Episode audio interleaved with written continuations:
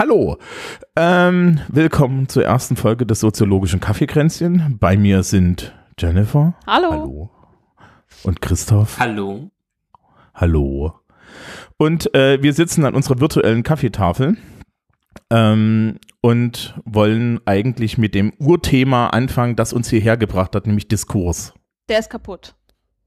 So war die Ausgangsthese. Ich bin mir mittlerweile, ich bin mir gar nicht mehr so sicher. Ich bin gespannt, was ich am Ende dieser Zeit sage, wenn wir hier fertig sind. Mal gucken. Aber die Ausgangsthese war, der Diskurs ist kaputt, Mhm. wir müssen ihn heile machen oder wir müssen einen anderen Umgang mit dem kaputten Diskurs finden. Das Und ist er, so. war, und er war mal heile. Also das war ja das, wo wir alle dran zu knabbern hatten. War er mal heile? Genau, das finde ich ist mit die spannendste Frage. Also, wenn man sagt, er ist kaputt, dann stellt sich die Frage, war er mal heile? Und ja, ich finde, darüber kann man reden. Ja, vielleicht sollten wir vorher dem, dem, dem Hörer erklären, was Diskurs ist. So kurz. So ganz Mhm. kurz. Ich, hallo, Frau, Frau, Frau, Sozi Frau Chefsoziologin, können Sie das in fünf Sätzen? fünf. Fünf Seiten können wir drüber reden. Äh, ganz doch mal runter. Okay, ich würde sagen, Diskurs ist der Austausch. Und zwar würde ich mal, ich würde es voll platt formulieren und sagen, Diskurs ist akademischer Streit. So, jetzt haut mich. Nur akademischer? Nee, ich glaube, es gibt den akademischen Diskurs, dann ist es akademischer Streit, aber ich weiß nicht, ob man das, was ich will es abgrenzen von einem 0815 Alltagsstreit. Ja, Gerade. ich glaube, es gibt vor allen Dingen zwei unterschiedliche Diskursdefinitionen, die so kursieren und oft auch gegeneinander gebraucht werden, ohne dass es irgendwie sinnvoll wird.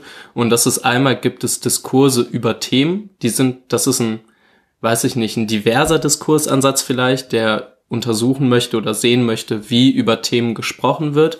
Und dann gibt es sowas, vielleicht kommt das so aus der Richtung von Foucault und Co., aber da bin ich nicht fit genug, um das wirklich ganz festnageln zu können, ähm, wo davon gesprochen wird, dass es sowas wie einen gesellschaftlichen Diskurs gibt, der eben auch gesamtgesellschaftlich geführt wird und wo es sowas wie hegemoniale Positionen gibt, also machthabende Positionen und eher sowas wie unterprivilegierte Positionen, die in diesem gesamten Diskurs dann nicht so stark vorkommen. Das wären so meine beiden Ansätze. Aber irgendwie geht es um den Austausch von Positionen. Ich glaube, das ist wichtig. Ja, und ich glaube, es ist auch super schwierig, das voneinander abzugrenzen. Äh, ob wir jetzt einen, einen Diskurs mit hegemonialen Positionen haben oder ob es um Themen geht, weil sobald es um Themen geht, gibt es immer Subjekte, Menschen mit äh, Positionen innerhalb einer Gesellschaft. Wir können ja nicht im Vakuum diskutieren. Also können wir versuchen, aber es wird ein bisschen schwierig. Ja, ja, klar. Also ja, genau. Also es geht irgendwie ineinander über, aber ich glaube, dass es da schon, sagen wir mal, wenn Leute von Diskurs sprechen, ist manchmal nicht ganz klar, was sie damit meinen. Ob sie Ja. den Diskurs um ein Thema meinen oder so etwas wie einen gesamtgesellschaftlichen Diskurs, in dem halt gewisse Dinge virulent sind und andere eben nicht. So. Ja. Thomas, bist du zufriedengestellt? Ich müsste jetzt eigentlich nachfragen, was ist ein Hegemonial? Außerdem waren es keine fünf Sätze. Nee, es waren eher so zehn. ähm, äh, soll ich mal? Ja, haben- mach mal. Ich bin, ich bin, ich, ich bin ja, ich, ich, ich, ich oute mich jetzt hier, ich bin der Resident Populärwissenschaftler. Ähm, nein, ich habe einen Soziologieabschluss. Ja, Ja, Ich, ich erzähle nicht, wie ich den gekriegt habe. Ähm, und naja, also Diskurs ist eigentlich kommunikatives Handeln in irgendeinem Sozia in irgendeiner sozialen Gruppe. Ja? Also ich würde da jetzt wieder so, als ich bin ja, komme ja so aus der Konstruktivisten- und Sprachwissenschaftler-Ecke noch ein bisschen. Ähm, das ist schlicht und ergreifend eine bestimmte Art von Kommunikation. Und ähm, ich, ich kenne Be den Begriff auch so auf zwei Arten. Das eine ist bezeichnet halt den Akt, ja. So das, was wir jetzt machen, ist jetzt Diskurs. Ja, Also die konkreten Durch- Sprechakte quasi. Ja. Mhm. wobei Sprechakte. Wer sagt denn immer Sprechakte? Habermas ist, ist das. oh ja. Oh Gott. Ja, ja, okay. Ähm, Gut, dass wir uns da einig sind. Immer. Ja. Äh. Sprechakte ist wie Wissenskompetenzen. Ähm, Oh, jetzt nicht mit dem Kompetenzbegriff, bitte. nee, nee, nee, nee, darüber regen wir uns mal wann anders auf. Ja. Ähm, und, und auf der anderen Seite gibt's halt Diskurs als Begriff für so Inhalte. Also ich habe schon öfter von irgendwelchen ähm, so, so aus, der, aus der kulturwissenschaftlichen Ecke gehört, ja, jetzt gibt's hier im Internet einen Diskurs und das heißt dann irgendwie immer, Leute un unterhalten sich über einen bestimmten Inhalt. Ähm, ich glaube auch, man muss im Alltag tatsächlich die Unterscheidung machen, die Jennifer gemacht hat, nämlich die, ähm, der wissenschaftliche Diskurs ist ja so, das ist ja im Endeffekt ritualisierter Streit. Ja. Ja? Und während man so in der Wissenschaft eigentlich sehr viel ja, Positives daraus zieht, dass man uneins ist, ähm, ist ja so der Ten die Tendenz in der Gesellschaft eigentlich oder so und bei den normalen Menschen, dass am Ende alle sich irgendwie einig sein sollen. Also gerade in Deutschland sind wir ja irgendwie sehr konsis äh, äh, konsensorientiert. Ja. Kennst du das Zitat von Pispers? Der Deutsche liebt es geschlossen, egal ob Hosenstall oder Partei? ja, also man ist ja doch nicht falsch, ne? Nee, also, also. ist richtig. Die Beobachtung. Und und ich glaube, das große Problem ist jetzt, dass wir halt auch gesellschaftlich nicht wirklich damit umgehen können, dass anscheinend derzeit überall, ähm, ja, an allen möglichen Fronten im Endeffekt Uneinigkeit herrscht.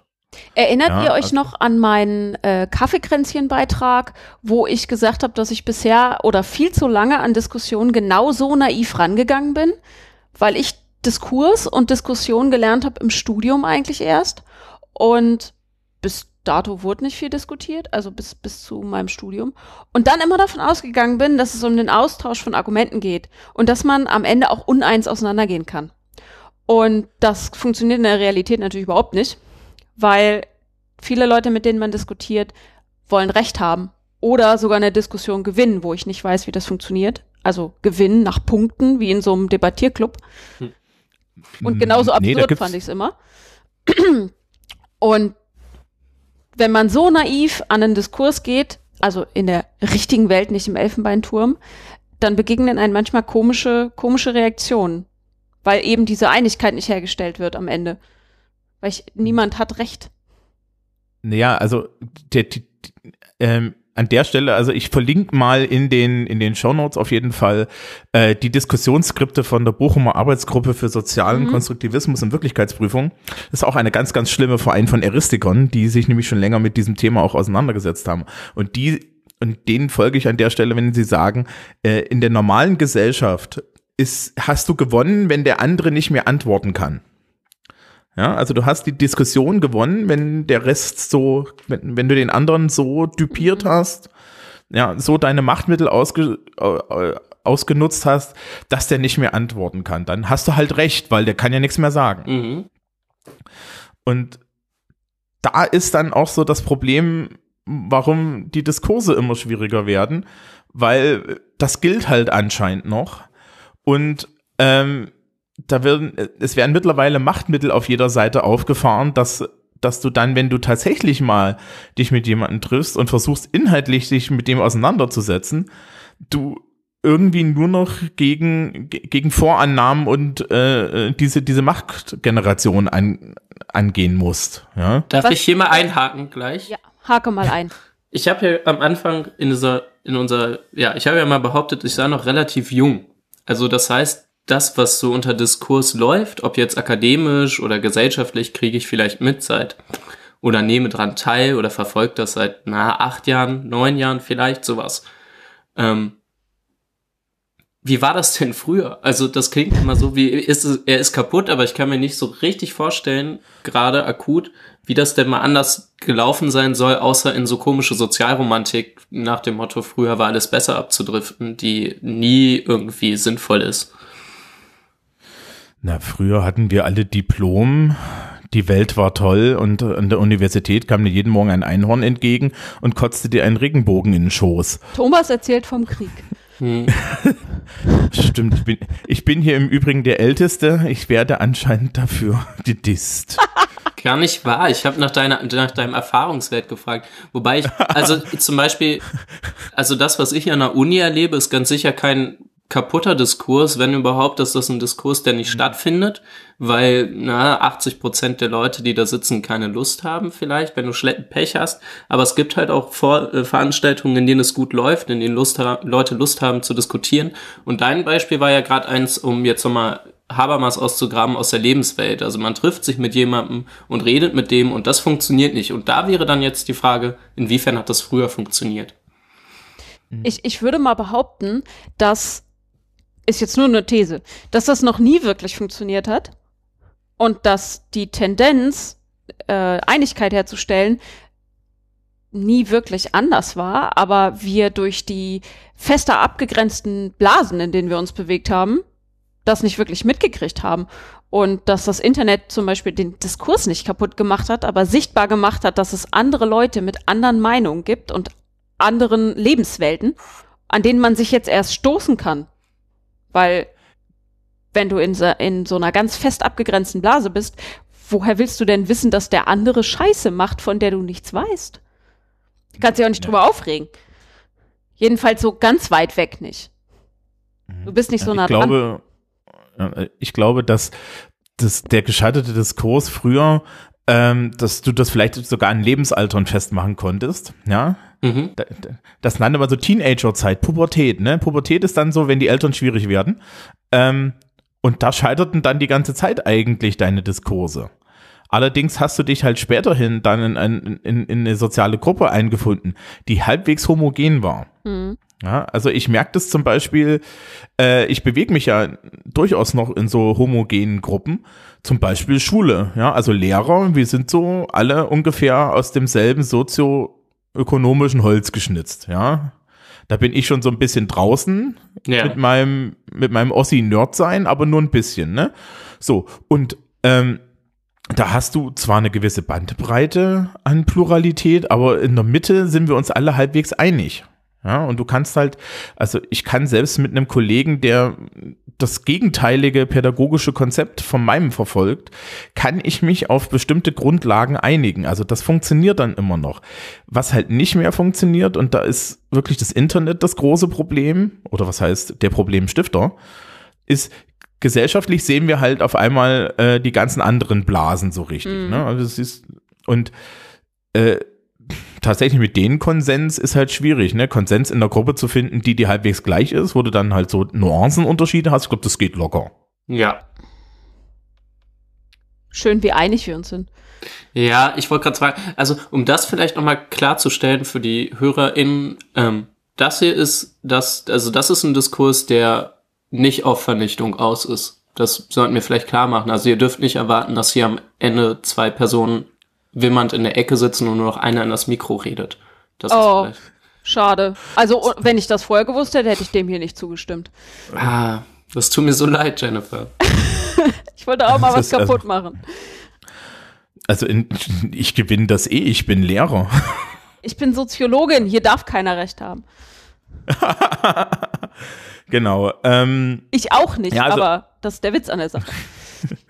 ähm, ja, also das, das Problem scheint irgendwie da, drin zu sehen, dass wir, dass wir halt irgendwie gesellschaftlich auch weiter auseinanderdriften. Ne? Also es ist so, äh, äh, das hat auch ein bisschen was mit dem, mit dem Kaputtgehen der Mehrheitsgesellschaft zu tun anscheinend. Ja. Und ich frage mich halt immer, wie man das bewerten soll. Also vielleicht stimmt das und es gibt sicher eine Pluralität der Massenmedien, so kann man das vielleicht irgendwie in soziologischen Fachtermini ja, fassen. Ich glaube, was halt nicht die Antwort sein darf, ohne euch unterstellen zu wollen, dass es wieder so sein soll wie früher, ist, dass wir nur noch drei Fernsehprogramme haben, in denen zehn Intellektuelle miteinander reden, die irgendwie auch alle aus den gleichen sozialen Schichten kommen und irgendwie zufällig auch alles Männer sind. Ähm, und darüber dann Meinung vermittelt wird. Und dann gibt's noch ein paar Feuilleton-Artikel, in denen fünf wichtige Männer miteinander schreiben und das war's. Das kann ja nicht die Lösung sein. Die Frage ist ja, wie wir wenn, wenn die These stimmt, dass alles so viel pluralistischer geworden ist und wir so viele Menschen um uns rum sehen, die wir früher nicht gesehen haben, wie gehen wir damit um und was ist die Lösung? Da, hm. da nimmst du ja jetzt schon an, dass es früher besser war. Also bloß weil ich den, den Pluralismus nicht sehen kann, äh, würde ich nicht sagen, dass das besser ist. Also ich, ich, gut, ich gehöre jetzt auch nicht zu der Gruppe Menschen, die sagen, ach, wenn alles so schön homogen ist, da fühle ich mich richtig sicher und wohl. Ach so, nee, ich habe doch gerade gesagt, dass wir gerade das nicht annehmen können, dass es früher besser war. Das habe ich. Das, hört, das hörte sich gerade nur so an, als äh, wäre. Ach so, nee, mein, meine These war genau, das ist nicht besser. Mhm. Es ist halt nur anders und das kann deswegen nicht die Lösung sein, aber es ist halt anders problematisch. Ja. So. Ich finde es ja ganz wertvoll, dass wir das jetzt sehen können.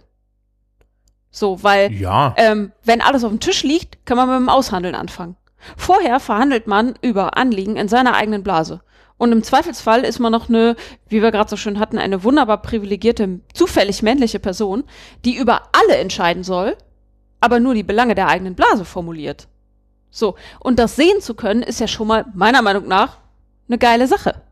Gut, sehen jetzt nicht alle so. Ich bin da vielleicht auf einem kleinen Einzelposten, aber finde ich erstmal geil. Alles sehen zu können. Naja, Ich glaube, die meisten würden es nicht so formulieren, wie du sagst. Also, das Nee. ist vielleicht mehr die Sache. Also, rein inhaltlich ist das ja gar nicht, gar nicht verkehrt. Und auch naja, sprachlich. das Problem ist, ich glaube, das Problem ist, das ist für den durchschnittlichen, für den durchschnittlichen Menschen eine sehr große Belastung. Mm, ja, glaube ich auch. Und, und diese Aushandlung, ähm, naja, dafür haben wir technisch gesehen ja Politik. Ne? Also das ist dann nochmal so eine eigene Frage, inwiefern ich eigentlich die großen gesellschaftlichen äh, ähm, Diskurse nicht am Ende in der Politik finden muss. Ja, das kann man dann ja nochmal anschließen. Die müssen zwar dann gesellschaftlich stattfinden, das ist auch okay so, aber äh, irgendwann muss es ja politisch werden dann an der Stelle. Ähm, ich glaube, dass die Zumutung für den, für den Einzelnen, also ich habe jetzt gerade ein Wochenende mit meinen Eltern hinter mir und ähm, hatten eine so, so eine wunderbare Situation, dass wir irgendwie im Restaurant saßen und mein Vater für die komplette Gruppe bestellte. Und der Kellner sich da leicht drüber lustig machte. Und dann guckte mich mein Vater komisch an, weil ich da auch so leicht am Feixen war. Und ich meinte, das kann sein, dass sich das Familienbild geändert hat. Ja, also, dass das heutzutage nicht mehr so. Ich meine, ja, ich weiß jetzt nicht, ähm, äh, so, so, man bestellt heutzutage nicht mehr für die Frau mit, ne? Nein. Das ist, ist, Ich fände ne? das also, zumindest sehr seltsam. Ja, naja, ne, das ist halt, äh, äh, das, das ist halt so eine, eine andere Verantwortungsverteilung. Nun kann man, nun kann man das überhaupt nicht mit gut und schlecht bewerten. Es ist einfach nur anders. Ja, Ja. es ist halt eine andere Betonung. Ich kenne einige Ähm, Menschen, die das gut und schlecht bewerten würden. Also das finde ich eine steile These, dass man da nicht Äh, eine Bewertung finden kann, die man auch vernünftig rechtfertigen kann. Das wäre für mich so weit weg von meiner Lebensrealität. Ich wäre, glaube ich, in den, in, der, in den ersten zwei Minuten einfach nur massiv irritiert. Das, das Problem ist im Übrigen, das mit dem gut und schlecht finden. Ja, das ist dann der, da- da, das ist dann Anfang der Lagerbildung. Ja. Du kannst, wir könnten, wir können das jetzt als Beispiel nehmen. Dann kommt dir halt irgendwie die ganzen Fem ne, da kommt dir zuerst so die Emma-Feministinnen alle raus, die sagen, das geht mal gar nicht. Dann kommt die moderne, der, kommt der moderne Feminismus hinterher, sagt, wieso denn nicht? Ja. Ich bin schon da, ich muss Da- nicht mehr kommen. Ja, genau. Ähm, und dann kommen irgendwie die, die AfD, ähm, die, der AfD-Feminismus gibt's, ne? AfD-Feminismus ist so kein Feminismus. Wollte gerade sagen, das äh, ist ja lustig, was? Ja, ja, aber die, die glauben, nee, nee, nee, nee, nee, nee, nee, die haben da, also das, ich glaube, dass die sagen schon, dass sie da so feministisch unterwegs sind. Nee, die sagen Ja. in, Nee, ihren, nee, nee, nee. in ihren neuen Plakaten sagen sie feminin, feminin statt feministisch. Und dann ist da so eine Frau drauf mit äh, sehr knappen Blüschen. Also die These der AfD ist ja, dass der Feminismus die Frau so fies kaputt macht, weil die arme Mhm. Frau kann ja jetzt ihren angeborenen Vorlieben gar nicht mehr nachgehen und so. Aber das AfD-Thema ist vielleicht nochmal Ja, ganz ja, ja, lass, Ja. lassen wir das mal raus, sonst. Äh, Ähm, naja, und so, und jetzt hast du da natürlich Lager mit, die das gut und schlecht finden. Das Problem ist nur, dass das Phänomen an sich gar kein Label hat. Ne? Also äh, äh, mein, meine Eltern sind so um die 60 rum, die sind halt äh, schlicht und ergreifend jetzt für, aus unserer Diskussionsperspektive aus der, äh, äh, aus der Welt gefallen. Das ist übrigens toll. Ne? Ich habe denen davon erzählt, dass wir diese Sendung aufnehmen. oh, das ist jetzt Ah, ungünstig. liebe Grüße Ah, an dieser die- Stelle. ja, liebe Grüße auch genau, von mir. die, die, die, die, die lieben mich so und so und, und, und heimlich dafür, dass ich dann immer irgendwie. Nein, ich meine, das ist mir nur, nur so eingefallen. Das ist jetzt, ne, man kann das erstmal neutral bewerten. Es gibt, es ist halt erstmal nicht falsch. Es ist nur eine andere Sicht auf die Welt. Das Problem ist jetzt äh, für, für das, den gegenseitigen Umgang miteinander, ja, ähm, doch die Frage, wie sehr verabsolutiere ich dieses Welt, diese Weltsicht? Ja, also bin ich, bin ich, bin ich der Meinung, ähm, ich mache das a priori richtig, ja, oder bin ich der Meinung, ähm, man kann das auch anders machen. Jetzt aus Perspektive deines Vaters herausgesprochen, oder? Nee, allgemein. Was Ne? hat, Also- das Thema hatten wir ja auch schon. Was mich da dann noch interessiert und was noch als Einstellungsmerkmal dazu kommt, äh, ich kann das gut finden und ich kann das schlecht finden. Bringe ich jeweils die Empathie auf, um dem anderen sein Gut oder Schlecht finden lassen zu können?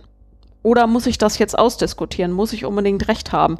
Muss ich die Meinung des, des an, der anderen Person unbedingt als falsch brandmarken? Ja. Also ich kann ja mal mein, mein, mein Luhmann in diese Diskussion einbringen. Dann freut ihr euch ganz doll bestimmt. Was der sagt, ist, dass es halt sowas gibt wie Moral. Und Moral ist bei ihm jetzt nichts Übergeordnetes, was man, keine Ahnung, was man überall anlegen kann und was zum Beispiel in der Wirtschaft irgendeine Relevanz hat. Ich denke, da können einige mitgehen. Er würde aber zum Beispiel auch sagen, dass in der Politik Moral, ne, jetzt nicht so eine große Rolle spielt, sondern da geht es halt darum, dass Menschen Wahlen gewinnen wollen und dann basteln sie halt im Zweifel auch alternative Fakten, um damit Wahlen zu gewinnen. Aber das sind jetzt auch nicht so die reinsten Personen der Welt, sondern Moral ist etwas, das kann man in der Diskussion ganz gut anwenden und wenn man sagt, du hast dich moralisch falsch verhalten, dann ist das ein starker Angriff auf die Person. Man kann sie damit gut brandmarken und Personen können, sobald sie mit Moral argumentieren, nicht mehr hinter ihre Position zurück. Also wenn man sagt, ich habe das ultimativ Richtige gefunden, weil nämlich meine Position ähm, die emanzipiertere ist oder so und das ist deswegen richtig und für immer kommst du hinter diese Position, egal mit welchen Argumenten du konfrontiert wirst, nicht mehr zurück, weil du dann dein soziales Ansehen verlierst, ähm, weil du dann eine, sowas wie eine Charaktereigenschaft aufgeben musst. Das heißt, das- Moral ist postfaktisch. Ja. Ich weiß nicht, ich stoße mich an diesem Wort sicherlich ziemlich doll, aber ja, Moral ist etwas, was auf jeden Fall auf die Ganzheit einer Person angerechnet wird. Und mit, äh, mit moralischen Zuschreibungen fällt die komplette Person und nicht mehr ihr Argument an sich Ja. ähm, im, im Ansehen oder nicht. Und das finde ich ist eine ganz kluge Beobachtung eigentlich. Vor, vor allem Das- ja. erklärt es so ein bisschen die Angreifbarkeit, wenn jemand mit Moral um die Ecke kommt. Ja, Mm, Ja. das stimmt. Aber Thomas, du wolltest gerade was sagen. Ja, ja, z- zwei Sachen. Das erste ist, ich besorge mir ein Luhmann-Glöckchen. Ähm, das, also so, hm?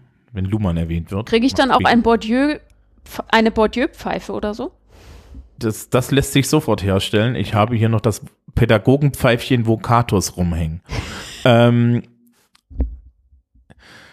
ähm, und die, die zweite Sache, ich, ich überlege mir gerade, also ich, ich habe sehr viel Spaß daran, mich selber als amoralischen Menschen zu stilisieren, was ich nicht bin, keine Sorge.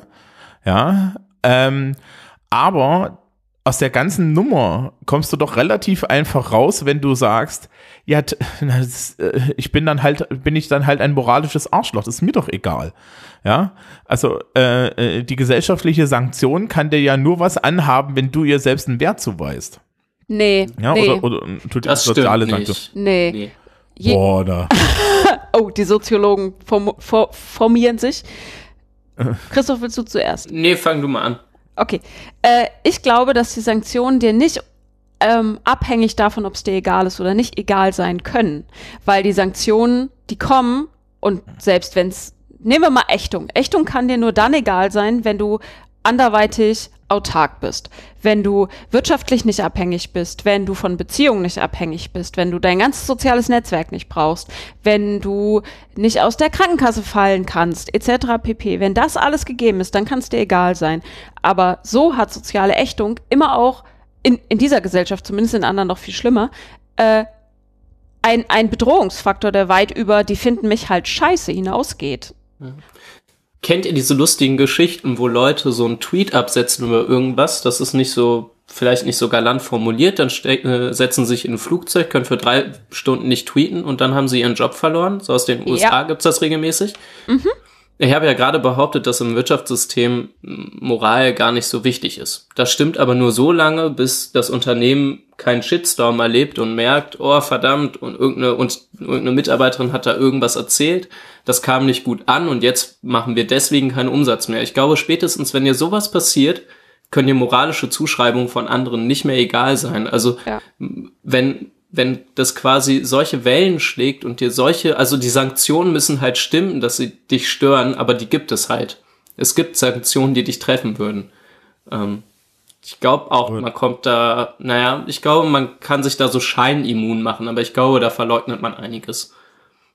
Und kommt halt darauf an, aus welcher Position man das Ganze anguckt. Also Ja. ähm, gesellschaftliche Ächtung für weiß ich nicht, wenn ich jetzt einen Shitstorm abkriege, kommt es drauf an, was das für einer ist. Aber erstmal passiert da nicht so viel. Ähm, eine, ich nenne es mal, enttarnte Sexarbeiterin vom Dorf hat ein Problem. Und zwar ein handfestes. So. Mhm. Weil einer marginalisierten Gruppe angehörig. So. Ja, Für ja. die wird's richtig hässlich. Ich stelle gerade fest, dass ich als äh, lebenszeitverbeamteter Lehrer vielleicht da in einer sehr privilegierten Position bin. Nein! Ich schreibe mir Also mal auf ich- meinen ich- Zettel Privilegien mit drauf als Thema für die Zukunft. Oh Da oh. bist du so Fan, Thomas, das habe ich schon gemerkt. Ja, hast du das, ja, ja, ich, nein, also ich habe kein Problem damit, ich habe, Du hast kein Problem mit Privilegien, das ist schön. Sehen Nein, Sie ich- in der hab- nächsten Folge, wie Thomas und Christoph sich zerfleischen und Jennifer daneben sitzt und klatscht. äh, nee, wieso? Also ich habe kein, ich habe kein Problem mit Privilegien, ich habe ja genug. ja, Ja. genau. Geld, was Ähm, stört mich Geld? Ich hab doch welche. Genau, Ja. ge ge genau. Also ich finde das ja schön, dass ihr alle Angst, Angst davor habt, in, in der Rente zu verarmen. Ich verarme mit Pension. Aber ähm, äh, äh, also das, da, da können wir noch mal drüber reden. Ich habe ja, ich habe mit mit mit der Sicht auf Privilegien nicht das Problem. Ich habe mit äh, und da können wir eigentlich kommen wir zu, eigentlich lustigerweise zum Thema wieder zurück. Ich habe ein Problem damit, dass ähm, die Privilegienanalyse großflächig als äh, äh, kommunikatives Kampfmittel benutzt wird. Weil, was mir vorhin in der Moraldiskussion aufgefallen ist, du hast das Beispiel gebracht mit äh, der Person, die da ins Flugzeug gestiegen ist und dann rausgeschmissen wurde. Mhm. Ja? Und bis sie gelandet ist. Das Problem ist ja, dass das jetzt aus so einer philosophischen Perspektive äh, komplett inhaltsneutral ist. Ja, die Leute, die da den Shitstorm machen, müssen nicht die besseren Menschen sein. F- Ja, also, freilich nicht. Nee, ne, also das sind sie dann auch übrigens an der Stelle nicht mehr. Ne? Das ist ja so Moral High Ground. Und das Problem mit mit mit mit mit dem mit aus der moralisch äh, aus- sich selber in der moralisch besseren Position zu sehen. Also deswegen bin ich ein großer Fan davon, äh, moralischen Relativismus zu üben. Ähm, ist doch, äh, dass ich in dem Moment, wo ich das dann als kommunikatives Machtmittel benutze, ich nicht besser bin. Ja, das heißt also, wenn, wenn man sich das jetzt so philosophisch anguckt, ja, dann, dann muss man eigentlich, an- muss man eigentlich an der Stelle sagen, ähm, das funktioniert nur, wenn ich nix sag. Ja, oder das funktioniert nur, wenn ich mich auf eine Art, äh, äh, äh, wenn ich mich auf eine Art äußere, die dem anderen dann halt im Endeffekt einen Einstieg in zum Beispiel einen Diskurs zulässt, ja.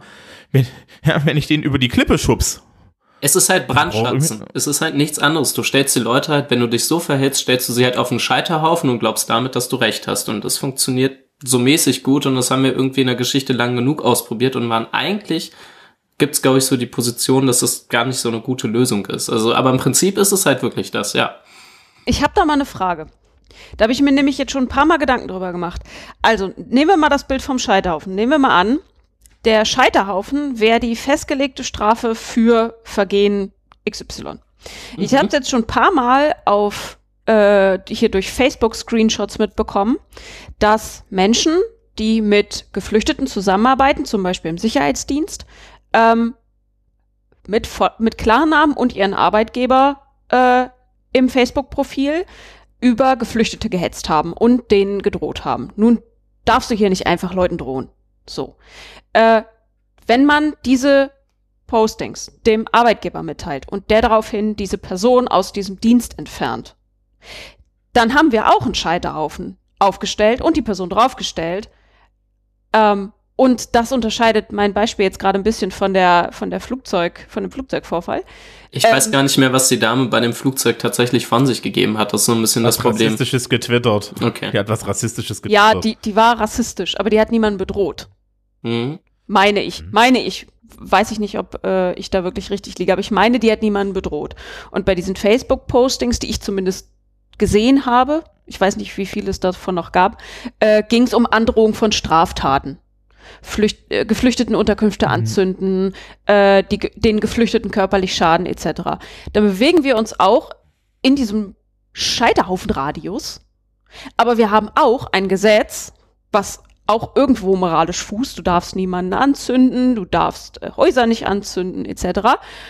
Und aufgrund dieser Androhung der Straftat verliert die Person ihren Job. So. Mm, Was, wie seht ihr das? Ist das genauso, ist das zu vergleichen mit der, der Frau, die ihren Job verloren hat, weil sie was Rassistisches getwittert hat? Oder ist das was anderes? Also ich würde erstmal die Sozialkundelehrer-Antwort geben. Ähm, die Frage ist, in welcher, in welcher Sachfolge die Person ihren Job verliert. Verliert die Person ihren Job, weil du sie bei ihrem Arbeitgeber verpfeifst, ähm, ist es gesellschaftlich sehr schwierig. Ja. Verliert die Person ihren Job, weil du drei Screenshots machst und sie bei der Polizei anzeigst, ja, wegen Ankündigung von Straftaten und so weiter und so fort und gegen die Person wird ermittelt. Dann halte, ja, und die verliert dann in, in der Sachfolge da ihren Job, dann halte ich das für legitim. Wir haben genau, ähm, das ist im Endeffekt im Rahmen der gesellschaftlichen Regeln, die wir für uns ausgesucht haben. Da, das, Problem, da- das Problem fängt für mich da an, wo äh, wir im Endeffekt Recht privat durchsetzen. Ja, also wo ich im Ende, wo, wo, das ist bei der Frau mit dem rassistischen Tweet genau dasselbe. Das ist auch private Rechtsdurchsetzung. Es gibt einen Grund, warum Gesellschaftli Gesellschaften äh, sowas wie, wie, wie Strafrecht und so weiter zentral regeln. Weil wir wollen hier nicht den Mob durch die Gegend rennen haben und die Selbstjustiz. Ne? Das ist im Endeffekt ein Gut, das vielen Leuten gar nicht so bewusst ist, dass wir das haben sollten. Und da spielt es für mich keine Rolle, ob der Typ ein Rassist ist und ob der, ob der Flüchtlinge bedroht und so weiter und so fort. Ja, oder ob der Typ ein äh, linksradikaler Steinewerfer ist. Das ist mir scheißegal, sondern es geht dann eigentlich um das Prinzip, wie möchte ich in, und wie möchte ich so ein, so ein Verhalten in der Gesellschaft geahndet haben. Und das sollte dann bitte die dafür zuständige Stelle, auf die wir uns alle geeinigt haben, irgendwie, nämlich der Staat sein und nicht irgendwie privat Nasen auf Facebook. Also, da kurz- würde ich den Unterschied machen. Ja, ich glaube, in, die, in diesen Fällen war es tatsächlich, war die, war die Abfolge so, dass die Screenshots an den Arbeitgeber gingen, nicht an die Polizei und ähm, der Arbeitgeber Ja. dann gesagt hat, fristlose Kündigung. Ja, finde ich problematisch. Finde ich, also ja, weiß ich nicht genau. Also so wie es ausgegangen wird, ist es halt sicherlich schwierig. Auf der anderen Seite, naja, ja, die Leute hetzen halt. Das ist schon, ja, also das ist halt, ja, im Zweifel kannst du dich auf das Grundgesetz berufen und alles, was darüber hinausgeht, ist halt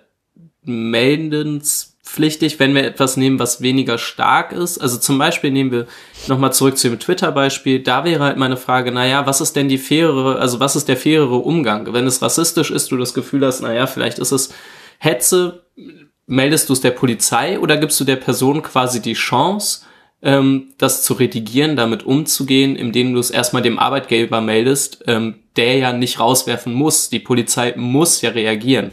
Und das wäre, das finde ich ist schwierig abzuwägen, also wie man sich da verhält. Ähm, was das, das, ja, weiß ich nicht. Das, äh, das, ja, vielleicht tollste, das ähm, Beste wäre, die Person ähm, persönlich zu überzeugen, aber wir wissen auch, wie gut oder schlecht das funktioniert. Ich weiß nicht. Gerade auf Facebook, also das ist Ja, ja, genau. vergebene Liebesmühe. In der, Im Internet kannst du keine Meinungen ändern. Ja. Ähm, ist immer so die alte Weisheit. Also, wie gesagt, ich bin der Sozialkundelehrer. Für mich ist, ist es wirklich wichtig, dass irgendwie Rechtsstaat Rechtsstaat ist, ja. Es gibt, es gibt dafür Regeln und an die sollten wir uns besser halten. Bei der Frau mit dem Flugzeug würde ich sagen, man hätte sie wenigstens vorher zu Wort kommen lassen müssen. Ja. Ja, das Auch, auch der Sicht des Arbeitgebers. So, und das Problem ist jetzt, ähm, wie, wie, pri ja, Privatisierung der Rechtsdurchsetzung ist eine beschissene Idee. Ja. Naja, aber die Leute werden nicht weggesperrt und ihnen werden auch keine Geldstrafen aufgebrummt, ne? Also darum geht Das, äh, ja, aber, Also ist das Rechtsdurchsetzung? Ich tue mich damit ein bisschen schwer. Ja, na, was die willst Frage habe ich auch. Ja, äh, ja, aber na, was willst du denn, was willst du denn ansonsten machen? Also, ja, äh, wenn wir, wenn wir als, als Gesellschaft über die gesellschaftlichen Regelinstrumente, ne, hier Politik, ja, Justiz, das nicht ahnden, äh, wenn der Typ seinen Job verliert, gerade unter diesen Vorzeichen berauben wir ihm seiner Existenz. Erstens ist das vielleicht gesellschaftlich gesehen total doof, weil dann bezahlen wir den auch noch. Zweitens, ähm, who, who are you? Ja, also wer bist du, dass du jetzt entscheidest, dass der da seine Existenz deswegen verlieren muss? Ich entscheide das Ne? doch überhaupt nicht. Ja, doch. Als Person, die das meldet, entscheide ich überhaupt nichts. Du kannst Doch, nein, du kannst doch gar nicht absehen, wie, de, wie de, äh, der Arbeitgeber reagiert. Das, das Problem Ähm, habe ich gerade der- damit. Ja, aber du kannst, du kannst doch, du kannst jetzt auch nicht sagen, ja, also ich habe den jetzt da mal gemeldet und ja, und dann nimmst du billigend in Kauf, dass du ihm die Existenz nimmst. Ich meine, das ist ja dann irgendwie, ne, auch irgendwie unempathisch. Aber nehme ich ihm die nicht auch, wenn ich ihn anzeige? Nee. Also nehme ich das nicht nee. auch in Kauf, wenn er dann zum Beispiel im, äh, bleiben wir mal bei dem Beispiel, die, die Leute, die im Sicherheitsdienst rund um die Geflüchtetenunterkünfte arbeiten, die sollen ja jetzt, ich weiß nicht, ob es schon gilt oder ob es, äh, ob es noch eine Schonfrist gibt, die müssen jetzt äh, eine eine andere Art Führungszeugnis liefern. Ich weiß nicht, ob ein erweitertes. Ähm, und die Ein werden erweitertes häufiger- müssen sie ganz sicher dann jetzt mal so langsam vorzeigen. Ich meine, Ja, ich mache eine Ferienfreizeit. Ja, da hast du auch Kinder und nicht Geflüchtete. Du, wir wissen ja alle, wie, wie, wie man da äh, eine Rangfolge macht. Ach, ich Ähm, bin so doof. Und die mussten vorher das nur einmal vorlegen, das wurde aber nicht mehr kontrolliert. So. Und das haben sie jetzt verschärft. Das heißt, wenn ich ihn anzeige und da läuft ein Verfahren und da ist jetzt eine stärkere Kontrolle geplant mit geringeren Abständen, dann nehme ich nicht nur in Kauf, dass der seinen Job verliert, sondern ich weiß ganz genau, dass der dann seinen Job verliert. Ich kann mir daran ziemlich sicher sein, wenn das sich, wenn Ja, wir mal bei dem Beispiel bleiben. Wobei, wenn die, wenn Ja, die Staatsgewalt nicht involviert ist, äh, das ja auch nicht offiziell im Führungszeugnis greift, etc. Also ich weiß nicht, ob, ob das Argument taugt, weil ich in beiden Fällen davon ausgehen muss, dass er eventuell seine Existenz verlieren könnte. naja, ich, vielleicht bin ich dafür zu viel Beamter, aber es gibt nun mal das, ein- ne, das, das mit der Anzeige, das ist so die, die, die, die technisch gesehen gesicherte Variante, wie man das macht. Ja. Das andere, du, ne, du kannst den anzeigen, das hat auch für dich erstmal äh, keine Konsequenzen, weil du musst keinen Namen nennen und so. Und ähm, die Konsequenz ist dann, wenn dem was vorzuwerfen ist, dann ist er halt dran. Ja. Da kann man da am Ende sagen, ja, hättest du mal nichts gemacht und, und es ist ja so, dass er da durchaus die Konsequenz kennt, wenn er da sein Führungszeugnis vorzeigen zeigen muss. Ja, das Problem ist halt, äh, das ist so der offizielle Weg. Und auf der anderen Seite hast du halt einen inoffiziellen Weg. Und ich kann bei dem inoffiziellen Weg am Ende muss ich mir ja die, muss ich mir ja dann die Frage der Verantwortlichkeit stellen. Das muss ich bei dem offiziellen Weg nicht. Okay, ich, ich glaube, ich verstehe es. Ich versuche es mal polemisch zu formulieren. Der Mhm. offizielle Weg ist in Ordnung, weil die Moral, die da greift, ist in Gesetz gegossen. Sobald diese Moral in Gesetz Richtig. gegossen wird, ist sie als Weg akzeptabel Allgemein verbindlich. und verbindlich. Darauf haben wir uns alle geeinigt. Und dann ist es in Ordnung, sonst nicht. Ja. Ja. Mein Gegenargument dagegen wäre allerdings, diese Person hat einen Arbeitsvertrag unterschrieben und ich könnte mir vorstellen, dass gerade in dem Kontext auch da drin steht, ähm, wie man sich zu verhalten hat, weil, ähm, gerade was diesen sensiblen Bereich der Flüchtlingsarbeit angeht. Und genau, und das ist eine ganz verbindliche Vereinbarung, die zwischen zwei Parteien getroffen wurde. Und wenn man darauf hinweist, dass die nicht eingehalten wurde und diese Person bewegt sich wissentlich im öffentlichen Raum, dann kann man auch sagen, naja gut, dann wurde zwar der Gesellschaftsvertrag, also wird der halt nicht geprüft, aber da wird ein Privatvertrag geprüft, der genauso bindend ist. Wenn nicht noch viel konkret bindender. Ja, das Problem, was ich an der Stelle wieder habe, ist durch wen?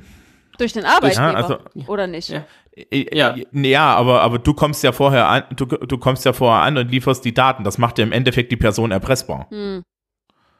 Ja, also äh, wir, wir biegen jetzt mal nicht Richtung Fake News ab, aber das heißt ja im Endeffekt, dass ich dann an, da an der, der Stelle bin, dass ich da Macht generiere wie Sau. Und das ist ja auch ein Problem. Ja, also, ne, und dann muss, also wenn, wenn ich dann derjenige bin, der dann Macht generiert und am besten noch jemand aus dem Weg räumt, der sich tatsächlich nichts zu Schulden kommen lassen hat, dann sind wir wieder genau an der Stelle. Es gibt Gründe, warum wir das nicht privat machen sollten. Ja, und da, das ist halt dann die andere Seite dieses Facebook, dieser Facebook-Geschichte.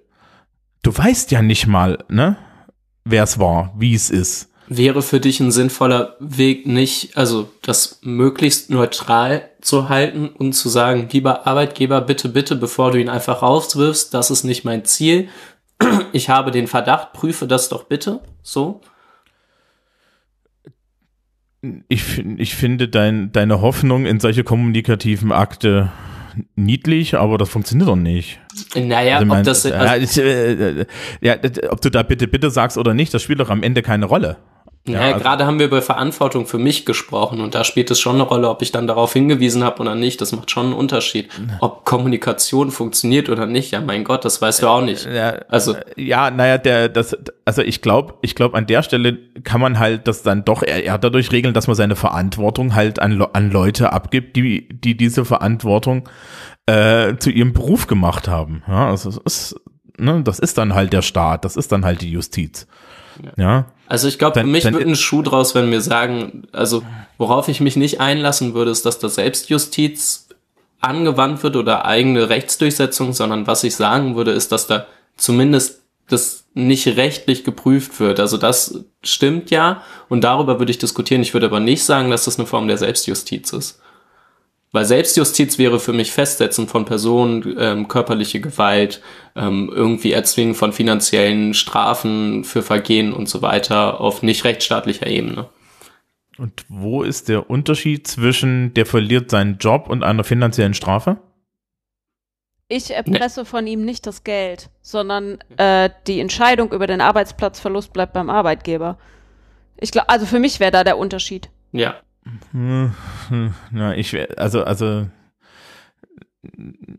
ich weiß, da, da also bei dieser ganzen Verantwortungsgeschichte, wenn und das ist jetzt dünnes Eis, aber wenn mir jemand, wenn ich Betreiberin von einer geflüchteten Unterkunft wäre und mir würde jemand sagen, hier, äh, hier haben Sie einen Screenshot, äh, der droht ihren äh, den Menschen, die sie untergebracht haben und ich bin für den verantwortlich, da würde ich aber auch schleunigst meinen Arbeitsvertrag prüfen, weil das hat ja für mich als Arbeitgeberin dann auch Konsequenzen. Also ich sehe ein, dass die Hoffnung, dass der, diese Person nicht gefeuert wird, ein bisschen naiv ist, weil ich weiß nicht, ob ich diese Person weiter beschäftigen könnte, einfach abwägen des unternehmerischen Risikos. Mhm. Ähm, ich weiß aber auch nicht, äh, ob der moralisch einwandfreie Weg die Anzeige ist, wenn sie den exakt selben Effekt hat. Also ich kann mich da noch nicht so richtig mit anfreunden. Ich finde beides ja, nicht, äh, also ich finde nicht richtig, dass die Person sofort ihren Job verliert. Eine Abmahnung, und zwar eine offizielle Abmahnung, äh, wäre ich dabei. Außer die Person hat sich was zu Schulden kommen lassen und das kann ihr nachgewiesen werden. Äh, in dem Fall würde ich zum Beispiel auch so ein äh, Facebook-Posting und Screenshots davon an den Arbeitgeber völlig anders bewerten. Äh, dann müssen sie aber auch an die Polizei, wenn, wenn da äh, Straftaten zugegeben werden. Auf Facebook gehört das natürlich an die Polizei dann kann es natürlich auch nicht bei einer Abmahnung bleiben. Aber ich weiß nicht, ich bin, ich bin da, ich bin da nicht ganz entschlossen. Ja. Kann mich da nicht durchringen. Ja. Naja, wir haben ja jetzt einen ganz schönen Fall für unsere HörerInnen. Wir haben offensichtlich zwei unterschiedliche oder drei unterschiedliche Positionen und haben, haben keinen kompletten Konsens. So kann Diskurs übrigens funktionieren. Ich glaube, das ist das, was wir uns im Prinzip wirklich darunter vorstellen. Ich finde, das haben wir ganz gut gemacht bis jetzt. Naja. Naja, du weißt nicht, ob am Ende noch jemand weint. Also. Ach ja, stimmt. Das war ja meine Bedingung. Ähm, ja. Das tut euch keine Zwänge an. Weinen ähm, ist gesund, möchte ich nochmal gesagt haben. Genau. Äh, wir können, wir können aber mal, mal, mal, mal wieder so, so ein bisschen zurück zum ursprünglichen Thema auch kommen. Ja. Gerne. Ähm, da ist, da ist der Typ, der auf, der, der Typ, der das auf Facebook postet, eigentlich ein schönes Beispiel. Ähm, warum macht der das denn? Ich meine jetzt, ne? Also, also warum, warum, warum machen das Leute? Ne? Es ist ja jetzt mittlerweile so als Phänomen klar, Menschen posten auf Facebook mit ihrem Klarnamen wirklich, ja, dann doch justizi justiziable Dinge. Als gäbe es keinen Morgen.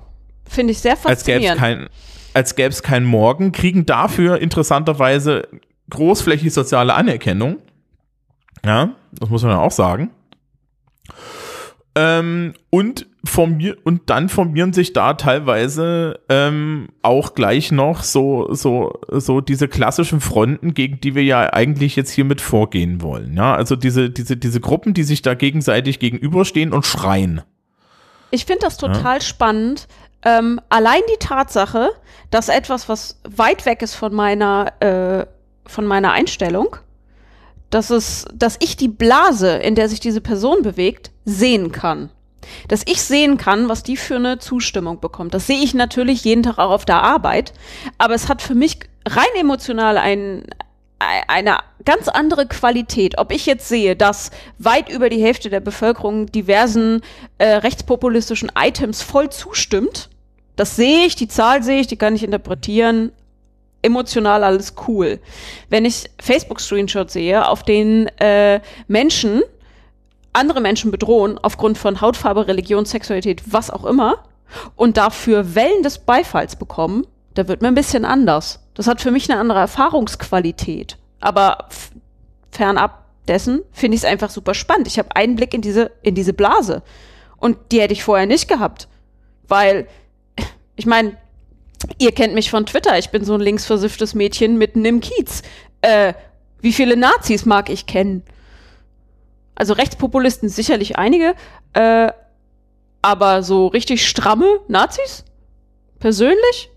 Eher nicht. Mm, ich bin teilweise mit solchen Leuten zur Schule gegangen. Ja, die, die kenne ich, die sind mir bekannt, zu denen habe ich keinen Kontakt mehr. Ich weiß nicht mehr, was die tun. Ich bin ja nicht auf Facebook, ich kann die nicht mehr stalken. Das ist ja traurig. Ich weiß, mein Leben ähm, ist traurig. So. nee, also es ist, äh, ja, naja, das Problem ist, glaube ich, äh, wir, wir, sprechen jetzt, also jetzt in, in, dem Fall sprechen wahrscheinlich wir alle drei aus einer furchtbar privilegierten Position, nämlich aus so einer Sozialwissenschaftlerposition. Äh, die Blasen zu sehen, kann man nur, wenn man ähm, gelernt hat, aus der Blase rauszugucken. Ja, ähm, und das Problem ist eigentlich, dass jetzt so der durchschnittliche Mensch, ja, für den das eine konsistente Realität ist, was er da erlebt. Ne? Das ist auch bei Facebook so. Ja, also Facebook-Realität ist irgendwie konsistent und das ist mit meiner eigenen Realität konsistent und das ist alles wahr.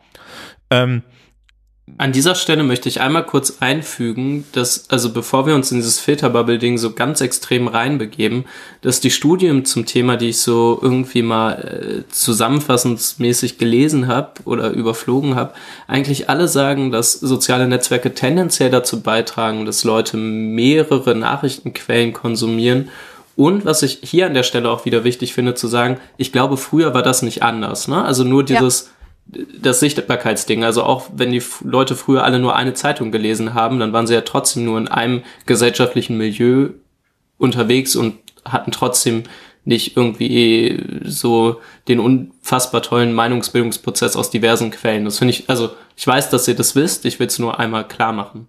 Da, da bin ich auch völlig bei dir. Es geht mir bei dieser äh, ganzen Blasenrhetorik auch echt nur um die Sichtbarkeit, die sich verändert hat. Ich sage nicht, äh, dass soziale Netzwerke Blasen stärker machen oder uns weniger Informationen geben. Also da bin ich völlig bei dir. Das hätte ich vielleicht auch dazu ja. sagen sollen. Ja, ich, ich, ich sehe das auch so. Also das, äh, das, wir sehen es halt jetzt und was man halt auch erkennen kann, ist, dass äh, äh, die, na, konstruktivistisch gesprochen, die Realität, aus der die Menschen sprechen, aus der diese Menschen sprechen, das ist halt für die ihre einzige wahre Realität. Ähm, wie gesagt, ich hatte am Wochenende jetzt äh, äh, äh, äh meine Eltern da und äh, wir haben gemeinsam diese interessante Beobachtung gemacht, dass ähm, mein Vater hat außerhalb der ostdeutschen Kleinstadt gearbeitet, in der, in, in der wir da so alle groß geworden sind ähm, in, in, in so im Westen, ja. So, und dann gab es halt eine größere Anzahl an Menschen türkischstämmiger Hintergrund, ja. Ähm, die, äh, und dann, dann meinte meine Mutter, sie findet, wenn sie in Mannheim ist oder so, findet sie das ganz normal und das, das stört sie nicht. Mhm. Ja, in ihrer Heimatstadt, wo sie, wo sie so eine ostdeutsche Homogenität schon immer erfahren hat, stört sie das auf einmal.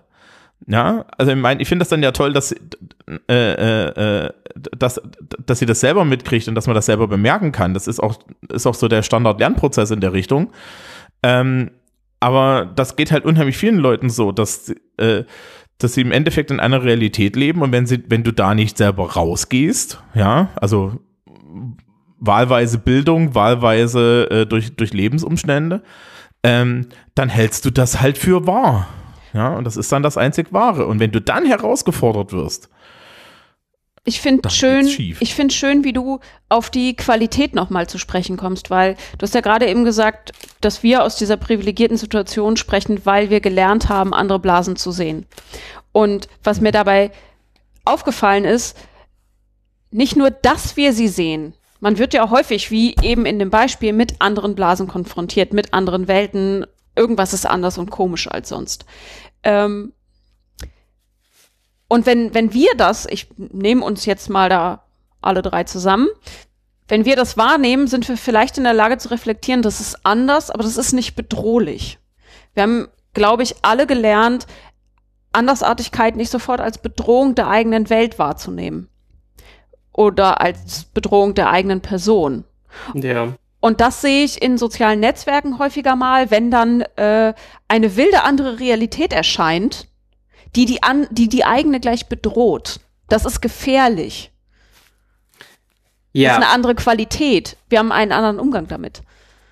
Ich frage mich immer zum Beispiel, also nehmen wir doch mal so ein lustiges Beispiel wie die sogenannte Homo-Ehe, was ich übrigens ein schreckliches Wort finde. Ich Ja. habe nur noch kein besseres gefunden. Nee, ich auch Das nicht. heißt Ehe für alle. Ehe für alle. Ehe für alle ist echt ganz schick. Das sollte ich mir antrainieren. Ähm, Vor allen Dingen schließt es auch ein paar mehr Leute mit ein als eine Homosexuelle. ja, zum Beispiel mehr als zwei Leute. Egal.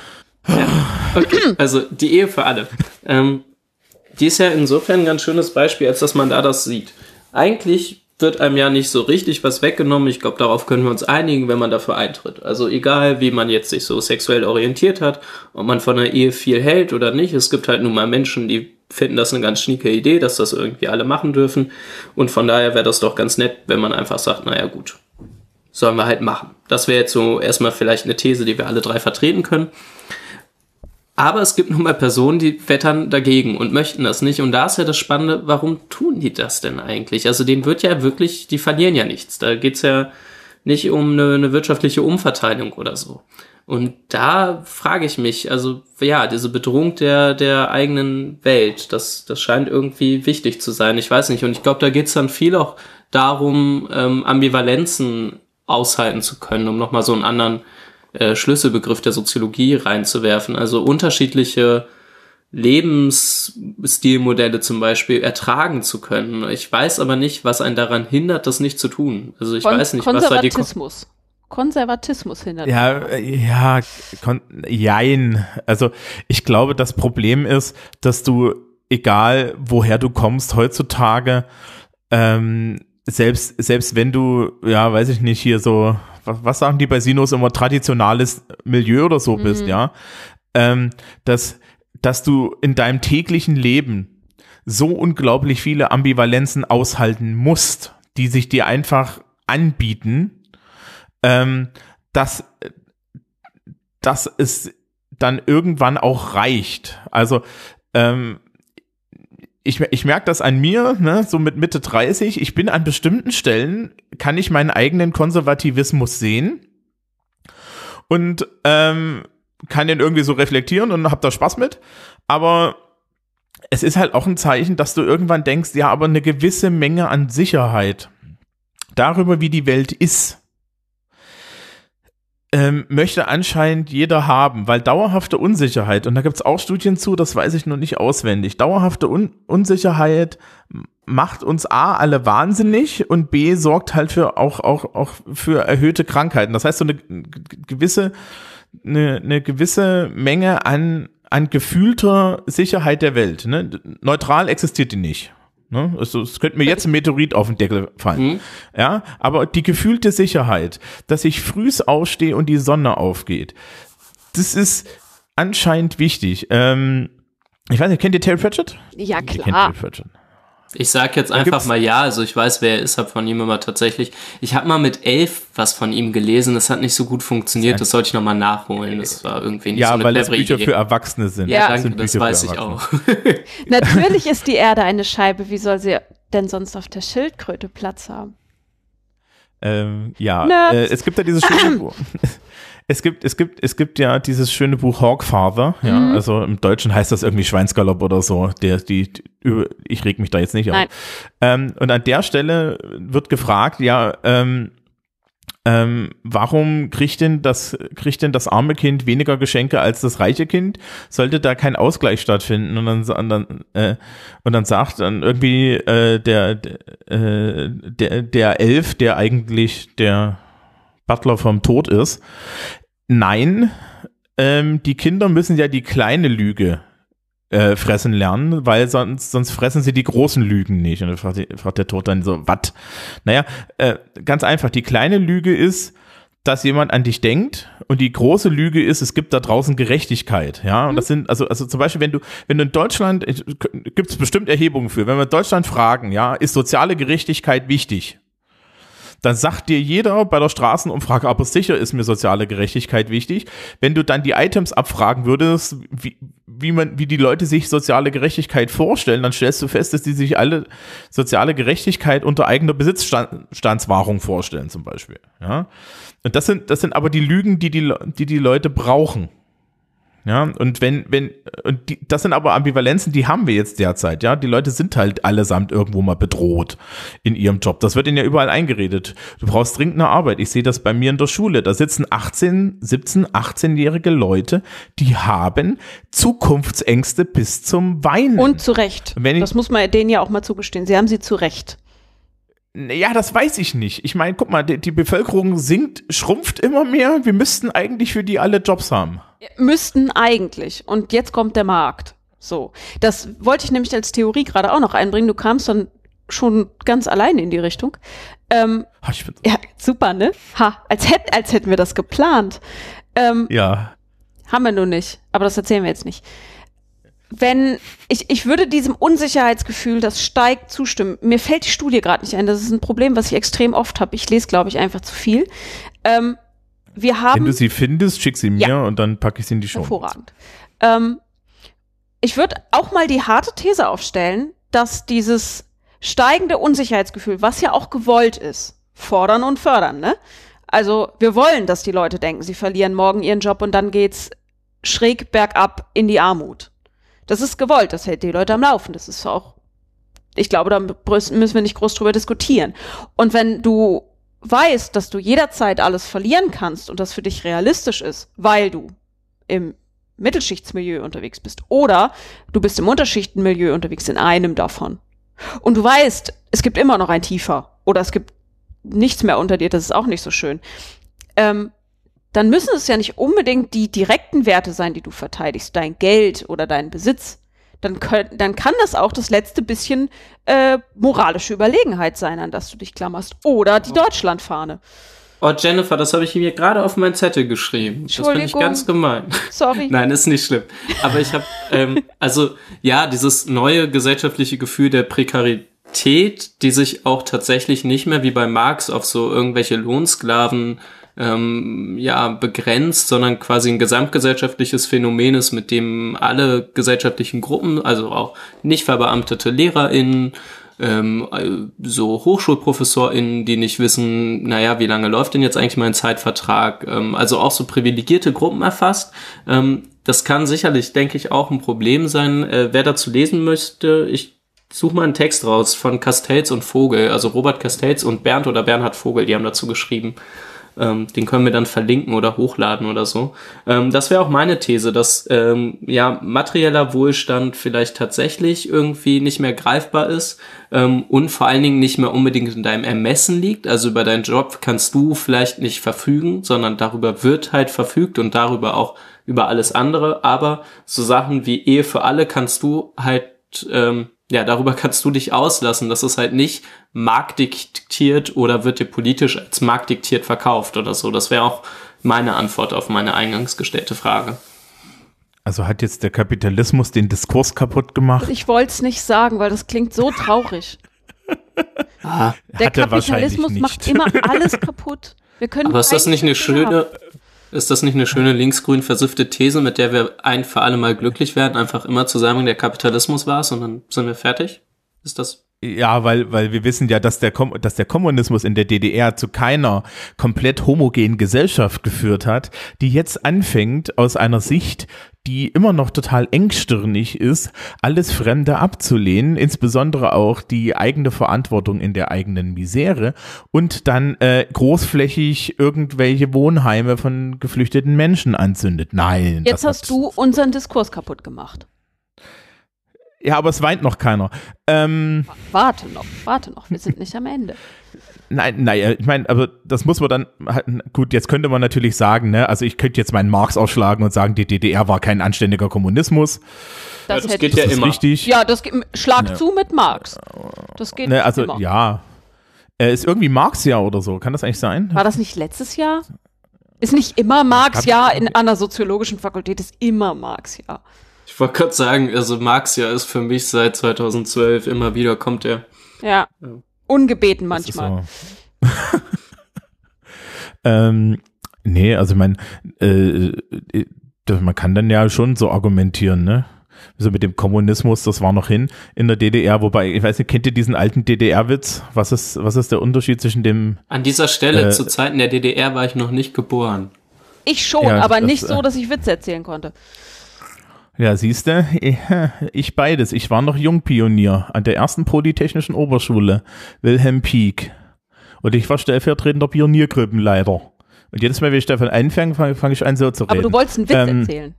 Ja, der Witz ist ähm, im Endeffekt, ähm, ja, äh, das DDR-Witz, ne, also so aus dem Sozialismus erzählt, ey, hast du schon gehört, wenn wir dann Kommunismus haben, ja, dann haben wir kein Geld mehr. Und dann sagt jemand, nee, nee, wenn wir Kommunismus haben, dann haben wir nur noch Geld.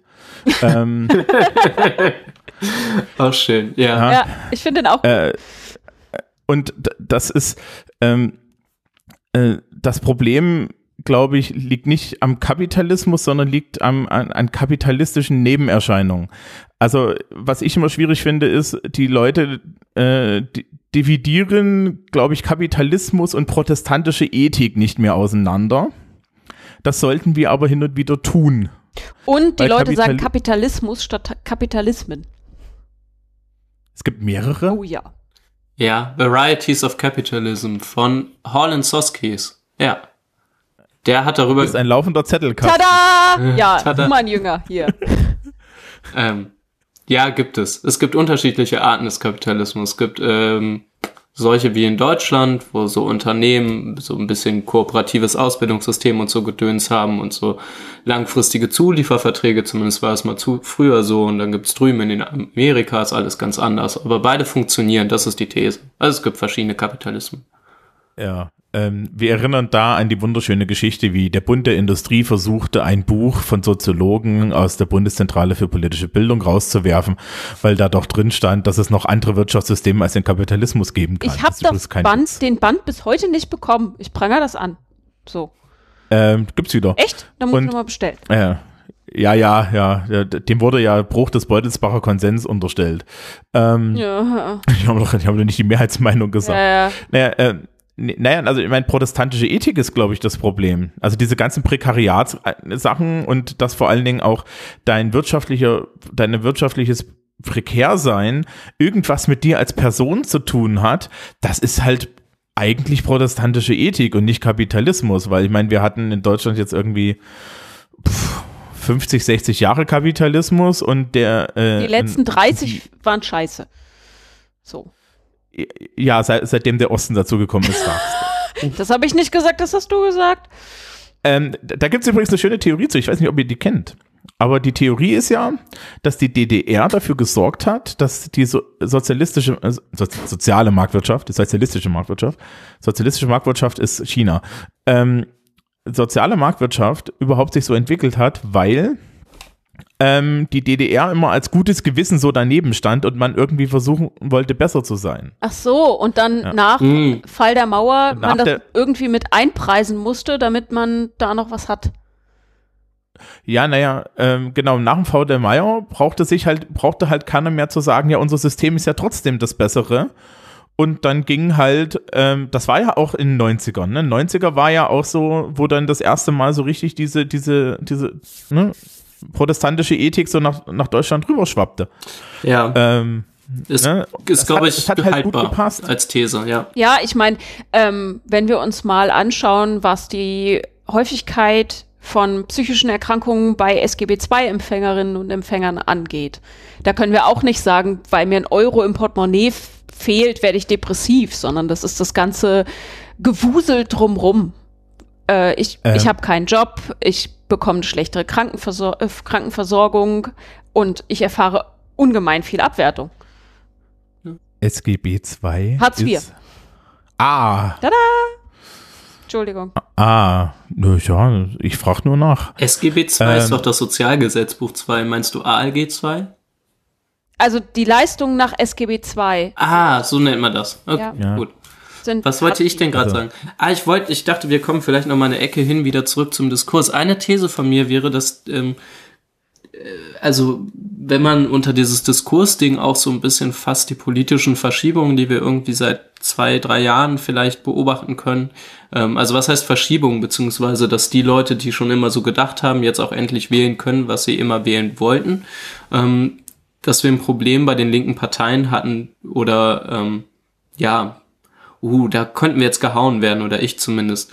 Ähm, Nee, dass, wieso die Linken, die, ja, dass die linken Parteien in den letzten Jahren zu sehr darauf abgestellt haben, ökonomische Probleme nicht in den Blick zu nehmen, sondern ähm, so äh, den ganzen Bereich um Gleichstellung, Gender und so in den Vordergrund gestellt haben und so ist es eine tatsächliche, ja, dass ökonomisch deprivilegierte Gruppen nicht mehr mitgekommen sind und sich abgehängt gefühlt haben, weil es eben keine Partei mehr gab, die ähm, ja für sie gewissermaßen da war, weil ich würde sagen, die klassische, das was so links genannt wird, die Arbeiterinnen-Schicht, nicht unbedingt auch ähm, ja hinter so gesellschaftsliberalen Idealen hinterher lächzt quasi.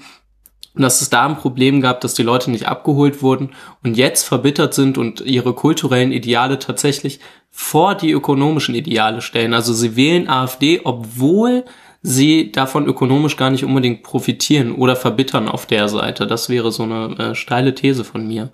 Also, ich bin ja hier die äh, linke Vollzeitfeministin und selbst ich würde sagen, also von mir bekommst du dafür keine Haue. Ähm, meine Mutter, Arbeiterin, äh, hat auch nichts vom Mittelschichtsfeminismus. So. Und äh, der ist, gut, denen ist jetzt nicht so schwer zu vermitteln, warum sie links wählen sollen, weil das tun die von sich aus. Ja, was heißt denn links? meine Eltern? Ja, ja, was heißt denn links? Äh, ich würde Linke wählen. Ob meine Eltern Ja. jetzt beim letzten Mal SPD oder Linke gewählt haben, weiß ich Also, gar nicht. Ja, Links da- ist da SPD, Linke, Problem. Grüne. Genau, Das also ist das, was man als links Ja. versteht, würde ich sagen. ich würde meine Eltern Ja. entweder im linken Flügel der SPD verorten oder äh, in der linken im liberalen Flügel. Ja, das, Schwierige Einordnung. das ist jetzt, ja, das ist so ein Sozialisationsproblem. Ja, ja, ich das habe ich hab da ein Sozialisation. Ich habe da auf jeden Fall ein Sozialisationsproblem. Ähm, aber ich, ich würde die These stützen. Ich würde sagen, dass das Problem Ähm, ist. naja, also dass die Linken sich nicht einigen können, das ist ja irgendwie schon, ich weiß nicht, das war schon zu Marx-Zeiten so. Ja, aber ne? die, die, die anderen können sich auch nicht unbedingt einigen, die verkaufen es nach außen nur besser. Naja, die sind Ja, halt die- autoritärer strukturiert, ne? Also da Ja. wird halt nicht ewig diskutiert, sondern wird dann halt einfach mal irgendwann durchgesetzt, ein Parteiflügel fällt weg, mein Gott, auch wenn ja die Partei halt gegründet wird, und dann geht's halt weiter. Also da muss man einfach sagen, dass, glaube ich, die hierarchische äh, Veranlagung in der politischen Rechten ähm, teilweise politisch deutlich produktiver sein kann, Ja. als so ein diskursoffenes Blabla der Linken, wie wir das jetzt hier betreiben. Ja. Also dafür wirst du halt nicht gewählt. So. Na, uns wird jetzt auf jeden Fall keiner mehr wählen. Wir reden viel zu viel. Ähm, ja, das Problem im Übrigen mit dem Diskurs in der Linken ist, dass der ja auch wieder dann sehr, sehr in diesem kaputten Diskursformat geführt wird. Ne? Also das Problem ist dann ja am Ende, dass, dass wenn ich mir das immer so angucke, denke ich, mir- denke ich mir, ich bin, bin so im Sandkasten, ja. Ja, ne, wenn es dann irgendwie so, so der, End, der Endgegner heißt CDU, ähm, ne, ich weiß gar nicht, ob das so bekannt ist, aber derzeit haben wir eine rot-rot-grüne Mehrheit im Deutschen Bundestag. Ja, die will ja keiner. Die haben wir seit. Ja, die haben wir. Nee, nee, nee, nee, die, die wollte nur einer nicht, nämlich Sigmar Gabriel. ja, Siggi. Ja, also die SPD, die SPD hat eine rot-rot-grüne Mehrheit. Sigmar Gabriel hätte vier Jahre lang Kanzler anstelle des Kalifen sein können. Ja, ähm, nee, weil das macht man nicht. Wir gehen jetzt hier nicht mit den Roten zusammen. Ja, weil das, In weil die sind links. Überleg doch mal, das sind doch alles alte Stasi. Ja, ja, stimmt, das ist ja nicht mehr Ver- SPD. Vergiss doch nicht. Also bitte. Äh, bei uns in Thüringen, also bei uns in Thüringen, äh, ich wohne ja mittlerweile in Bayern, also bei mir ist es vollkommen egal, wie ich wähle. Ja. Ähm, ich, ich bin ja hier sozusagen in der Monarchie. Wie hart gesotten muss man eigentlich sein, um in Bayern SPD-Landespolitikerin zu werden? Das frage ich mich schon länger. Da Ich muss frage man mich, die echt, sind ob man überhaupt meistens- SPD wählen darf oder ob man dann gleich ausgesondert wird. Also es gibt hier in Bayern den Witz, dass in den Wahlkabinen die Stifte so kurz angebunden sind, dass du eh nur eine Partei wählen kannst. ähm, ähm, ich meine, ich kann jetzt nicht so sehr gegen die, gegen die CSU hetzen, ne? Das, die, Oh, die, das sind die, die mir das Geld Ja, geben, ne? Ich ja. bin bayerischer Beamter. Ähm, naja, also äh, äh, guck mal nach Thüringen, ne? Die haben wir, wir haben, die haben ja jetzt ja eine äh, linke geführte Regierung. Mhm. Und im Osten, ja, äh, ich meine, der Osten war jetzt erst 40 Jahre SED. Und dann gab es da so SPD-Überläufe nach der Wende. Und die haben tatsächlich in Thüringen so getan, als würde Bodo Ramelow, der übrigens ein Wessi ist, ne? Ähm, das ist auch schön. So Begriffe Wessi und Ossi darf man dann irgendwie, glaube ich, nur noch als Ostdeutscher verwenden. Du darfst es also. Ähm, ja, ne? Ich darf das. Ja. Äh, ich darf auch von der Zone reden. Dem Westdeutschen wird immer übel, wenn sie von Zone reden wollen. Ähm, die, äh, da, der wird, der wird halt irgendwie so getan, als wäre jetzt Ramelow, ja, als, als wäre der an die Macht gekommen und fünf Minuten später fahren die T-72 Panzer auf, ja, und wir hissen die rote Fahne und machen uns unabhängig. Hat nicht also, geklappt. Das ist natürlich, ja, ja, das, das, das ist natürlich auch alles nicht passiert, ja. Und die SPD hat vielleicht irgendwie während dieser Regierungszeit so langsam aber sicher in einer dunklen, mit Spinnweben versehenen Kammer ihr soziales Gewissen wiedergefunden.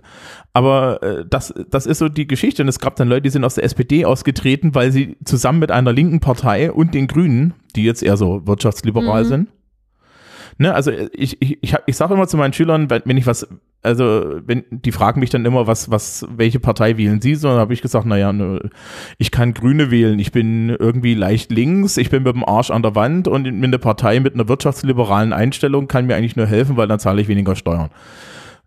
Da schlucken sie dann immer, aber es ist halt mittlerweile so. Also Grüne kannst du halt auch vergessen, ne? Ja.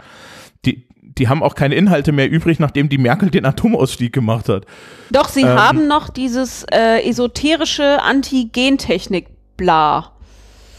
Ja. Das ist fancy. Das hat die AfD auch. Ach, haben die auch? Ich habe nur den Abschnitt Ja, über, über den Genderwahn gelesen und dass ich gefälligst ab morgen arbeitslos zu sein habe. Damit ich das mich um wird die dir Kinder. gut tun, das weißt du jetzt nur noch nicht. Ja, das Warte geht mit, ab. das geht, zwei Kinder gebären fürs Volk geht ohne Vollzeitjob leichter. Habe ich gestern auf Twitter gelesen. Ja, ist wirklich, es ist großartig. Wollen wir, wollen wir nochmal den Schwenk zum Diskurs konkret hin zurück probieren? Ja. Wie, wie Ja, machen wir den jetzt wieder? Müssen wir ihn heile machen?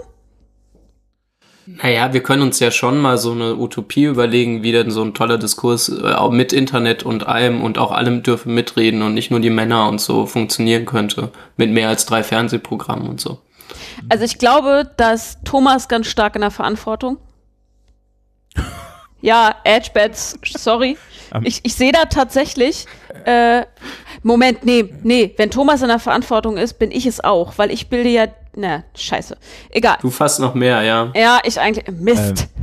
Hatte ich mir wir doch, sind ja, in der wir, sind- wir beide sind jetzt erstmal sofort in der Verantwortung, weil ich glaube tatsächlich, dass wenn man äh, Schülerinnen und Schülern beibringt und es ihnen vor allem auch ermöglicht, äh, Diskurs zu haben, Ambivalenzen auszuhalten, äh, dass sie das mitnehmen. Aber da bin ich naiv, glaube ich. Nee. Nee? Oh Gott. Nein. Ah, noch Also, nicht 30. Bist du aus der und- Praxis oh Gott. gesprochen? Ja. Nee, also, also, also aus der Praxis gesprochen. Generell ähm, das Problem, was du als Sozialkundelehrer natürlich hast, also äh, mein Problem ist, ich habe relativ homogene Menschen vor mir, die scheitern aber regelmäßig an mir. So als Person, ne? Weil ich bin irgendwie halt alles, was sie nicht erwarten. Schneid dir doch Ja. bitte mal die Haare. Äh, Mindestens. nee, nee, aber ich trage jetzt immer so schöne QWERTY-T-Shirts, ja. Das macht dich sehr viel lehrerhafter. Genau. Ähm, und, und solche Sachen. Und ich halte mich auch nicht unbedingt äh, an, die, an die angeblich vorhandenen Regeln, an die sich Lehrer heimlich halten müssen. Ähm, das ist, das ist ein, ist ein total spannendes Gebiet da an der Sache. Also es gibt so, es, es es gibt so Erwartungen an Lehrkräfte und die enttäusche ich halt immer. Ja, ähm, weil ich das erstaunlicherweise alles gar nicht machen muss. Und das Interessante ist dann, du kannst die Leute herausfordern, und ähm, ich habe tatsächlich mittlerweile das Gefühl, dass gerade mit unserer stromlinienförmigen Jugend, ja, das ist, das ist mal ein Problem, über das man einzeln reden kann. Ähm, ich habe selten so angepasste Menschen gesehen wie bei mir in der Schule in den letzten Jahren. Und die herauszufordern und denen einfach nur, also ich weiß gar nicht, ich habe jetzt letztens irgendwie in der Sozialkundeklasse hatten wir wieder äh, die wunderbare Diskussion, ja, äh, meine Damen und Herren, äh, was wollen Sie denn studieren? Da dürft ihr jetzt mitmachen. Ich habe mittlerweile als Tipp, gebe ich immer aus, studieren Sie keine Studiengänge, die mehr als drei Wörter haben oder einen englischen Namen. Yes, ich bin safe. Ach nee, ich bin ja fertig, verdammt. Ha! Zehn Untertitel zu den äh, Studiengängen mit mehr als drei Worten. Das kommt drauf an. Dein Studiengang hat einen Untertitel? Na klar, hat der einen Untertitel. Oh, me meine nicht. Ja, siehst du, dann habt ihr euch äh, noch kein vernünftiges Profil zugelegt. Ey. Also an meiner alten Uni war ich ja mit dabei bei der Profillegung und äh, habe mitgekriegt, wie dieser Prozess läuft.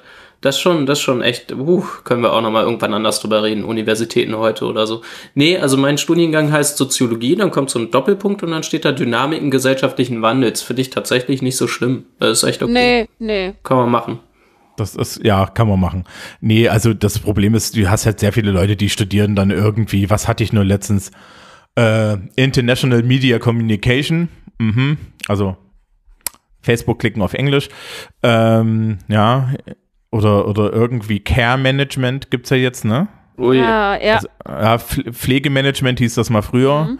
Pfle Pflegemanagement ist das, was du studierst, um dann mit deinem, mit, mit deinem Bachelor an der FH den Leuten, die tatsächlich Leute pflegen, zu sagen, was sie zu tun haben, weil die nehmen dich dann ernst.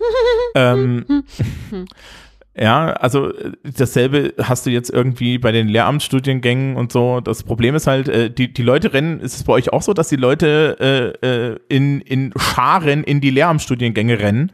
ja. Also zumindest Bevorzugt auch noch ist es da relativ voll, wobei man ganz klar sehen kann, dass die Gymnasialstudiengänge immer sehr viel voller sind. Also der NC bei uns an der Uni ist für die Gymnasialstudien, Lehramtsstudiengänge deutlich höher.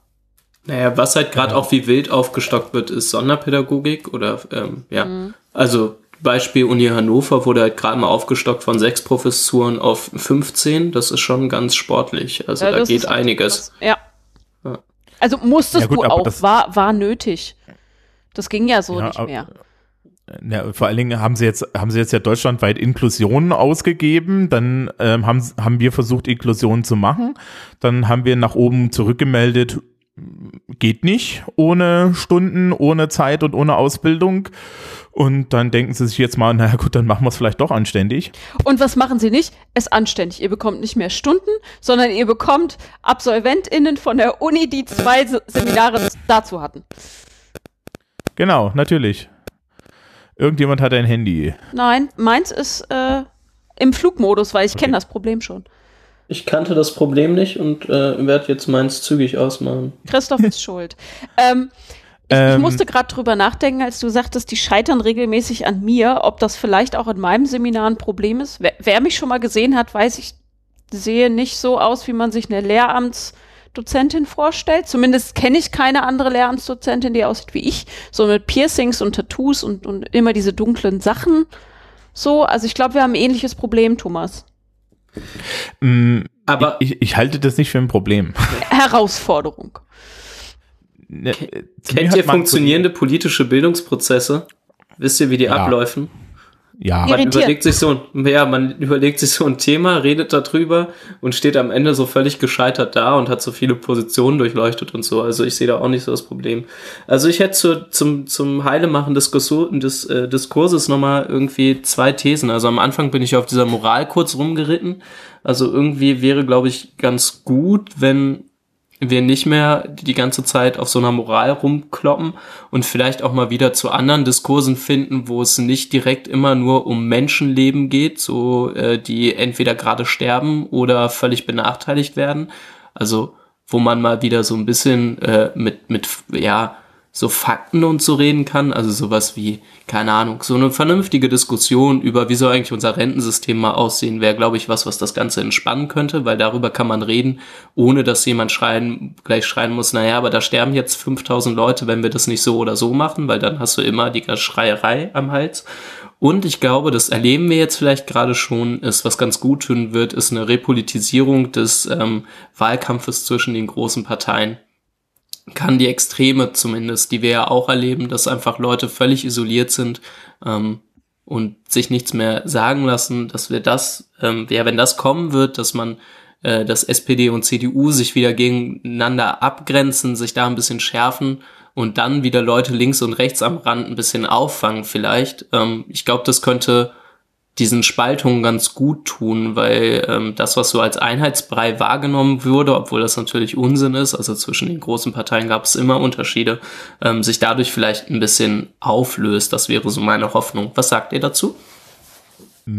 Also bei den Parteien bin ich genau der gegenteiligen Meinung. Martin Schulz ist die ideale Angela Merkel Ersatzfigur. Der kann nämlich auch sehr gut quatschen, ohne was zu sagen.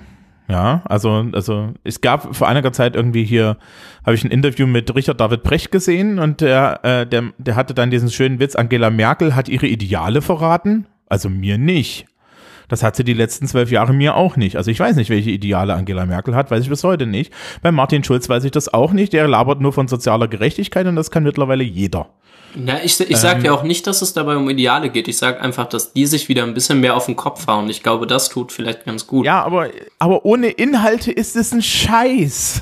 Ich glaube, wenn, wenn wir von diesem kaputten Diskurs ausgehen und davon ausgehen, dass sie sich jetzt so in diesem kaputten Diskurs mit eben diesen, mit der Moralkeule teilweise auf den Kopf hauen äh, und mit dem nur abgrenzen, was tun die anderen und die anderen sind böse, ohne zu sagen, was wir machen und äh, wie wir es besser machen wollen. Ich glaube, dann kann das auch nicht funktionieren. Dann ist das voll der Scheiß. Ich glaube, dafür müssen wir, und das eint das alles so ein bisschen, ähm, wieder mehr dazu hin, was uns verbindet und wo wir hinwollen und nicht das, was uns trennt und was wir nicht wollen.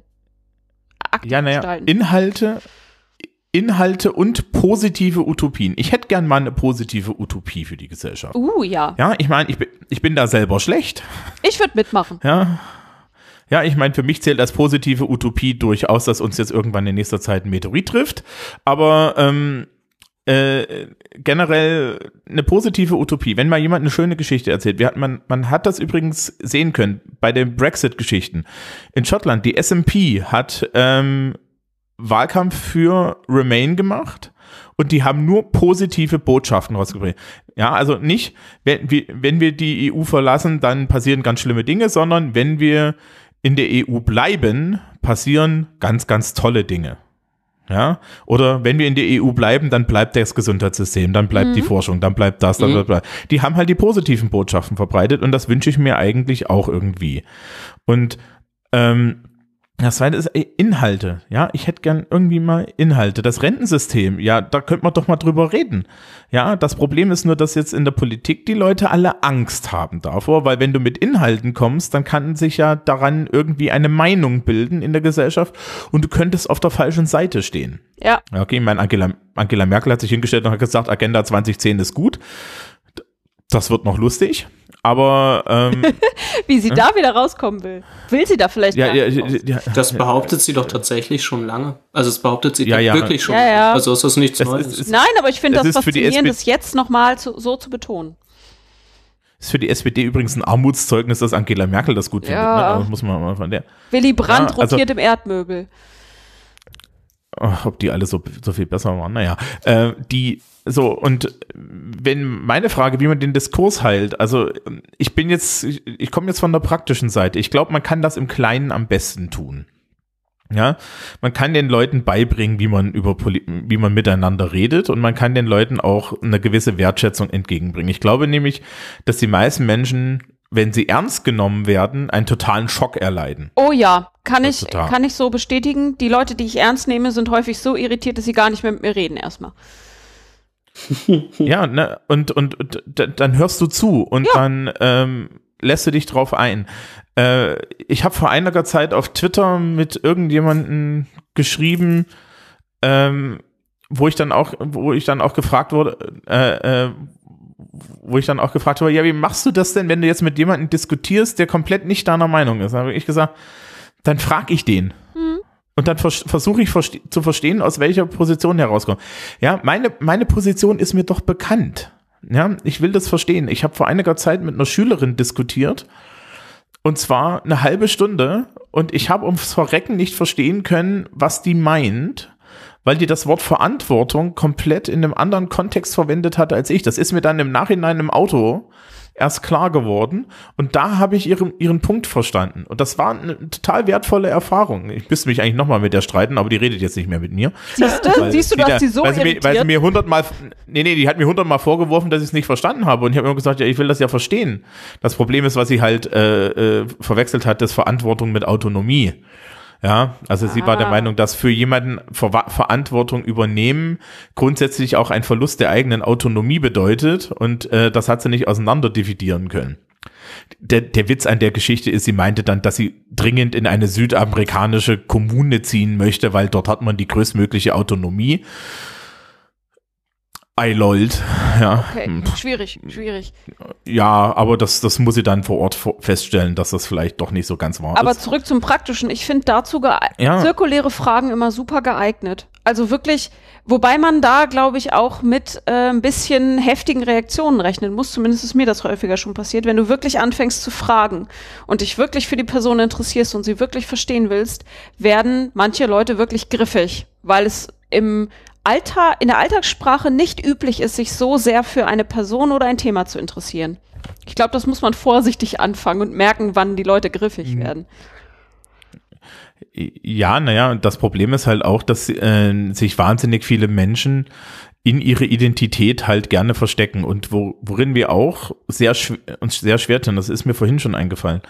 Ähm, wir, der, so, so der Standardmodus, und ich weiß nicht, woher es kommt, mit dem Menschen ähm, selbst, sich selbst ähm, generieren, also ihr Selbstbild generieren, das gibt es in zwei Varianten. Es gibt die positive Selbstbildgenerierung. Das ist halt ähm, so das, was ich mache. Ja, also ich, äh, ich glaube, so die Leute mit den Tätowierungen sind da auf der Seite. Das ist halt einfach zu sagen, ja, ich bin die und die Person. Ich bin links, ich bin das, ich bin Veganer und so weiter. Ja, das ist eine positive Gruppenzuschreibung.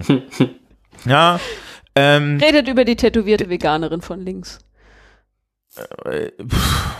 Ich habe doch, also, keine Ahnung, ich bin, ich bin, ich bin Teilzeit-Veganer. Ich esse hin und wieder vegan, hin und wieder vege- vegetarisch und hin und wieder ein Steak. Ich glaube, da Ähm, gibt es sogar ein Wort für das. Flexitarier nennt man das. Glaube Mhm, ich. Das ist so ein, ja, ja. Das ist so ein komischer. Flexitarier. Oh Gott, das ist, äh, äh, das ist wie, ich, ich bin Feminist, aber ich schlage wieder auch meine Freundin. Also ohne Zustimmung. Also bitte, also wenn dann schon richtig, aber naja. Egal. Flexitarier, Flexitarier. Omnivore. Ja, Omnis. ja. So, du alter Omni, Ähm, was wolltest du sagen? Naja, und da- das Problem ist, die meisten Leute machen eine negative Selbstzuschreibung. Ich bin das Es geht nicht. nur immer darüber, wer ich ni Ah, genau, wer ich nicht okay. bin. Das Problem ist, das, das Problem ist, das generiert keine, das generiert keine eigenständige Identität. Ja.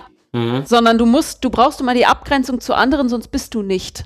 Also nicht mehr. Genau. Ja. Oh, das ist schwierig. Ja, das passt, also ja, würde ich dir zustimmen. Und es passt ziemlich gut zu populistischen Parteien im Übrigen, die man, äh, sagen wir mal, als äh, inhaltsleer beschreiben kann im Großen und Ganzen, weil sie es nur schaffen, sich abzugrenzen gegenüber anderen. Also sie schaffen es nicht, eine eigene, äh, ja, ein eigenes Programm aufzubauen. Und vielleicht fallen da dann zwei Dinge zusammen. Also der, die, die passende Partei mit der passenden Wählerin quasi. Ja, es, ich glaube aber, das ist tatsächlich so eine Sache, die geht in der Erziehung schon falsch. Und da, da, da kann man dann immer gucken, wem, wem macht man dann einen Vorwurf, den Eltern oder der Schule. Ähm, Gesellschaft, immer noch das- Gesellschaft.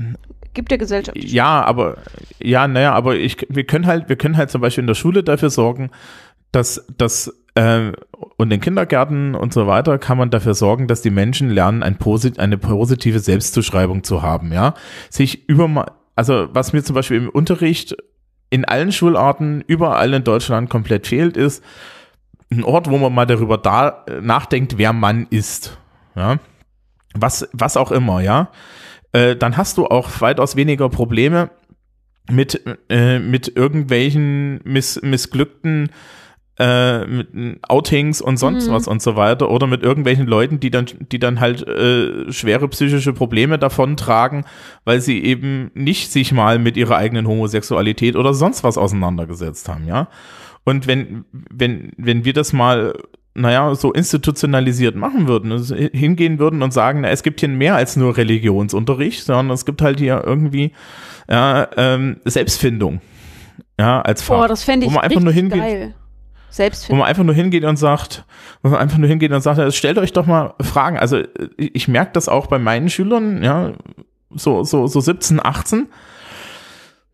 Die, die wissen nicht, wer sie sind, aber äh, haben ein gutes, haben ein gutes Bild davon, dass sie unbedingt funktionieren müssen. und, und schon wissen sollen, was sie wollen. Also, oder was sie zu, zu wollen soll, sollen zu wollen? Egal.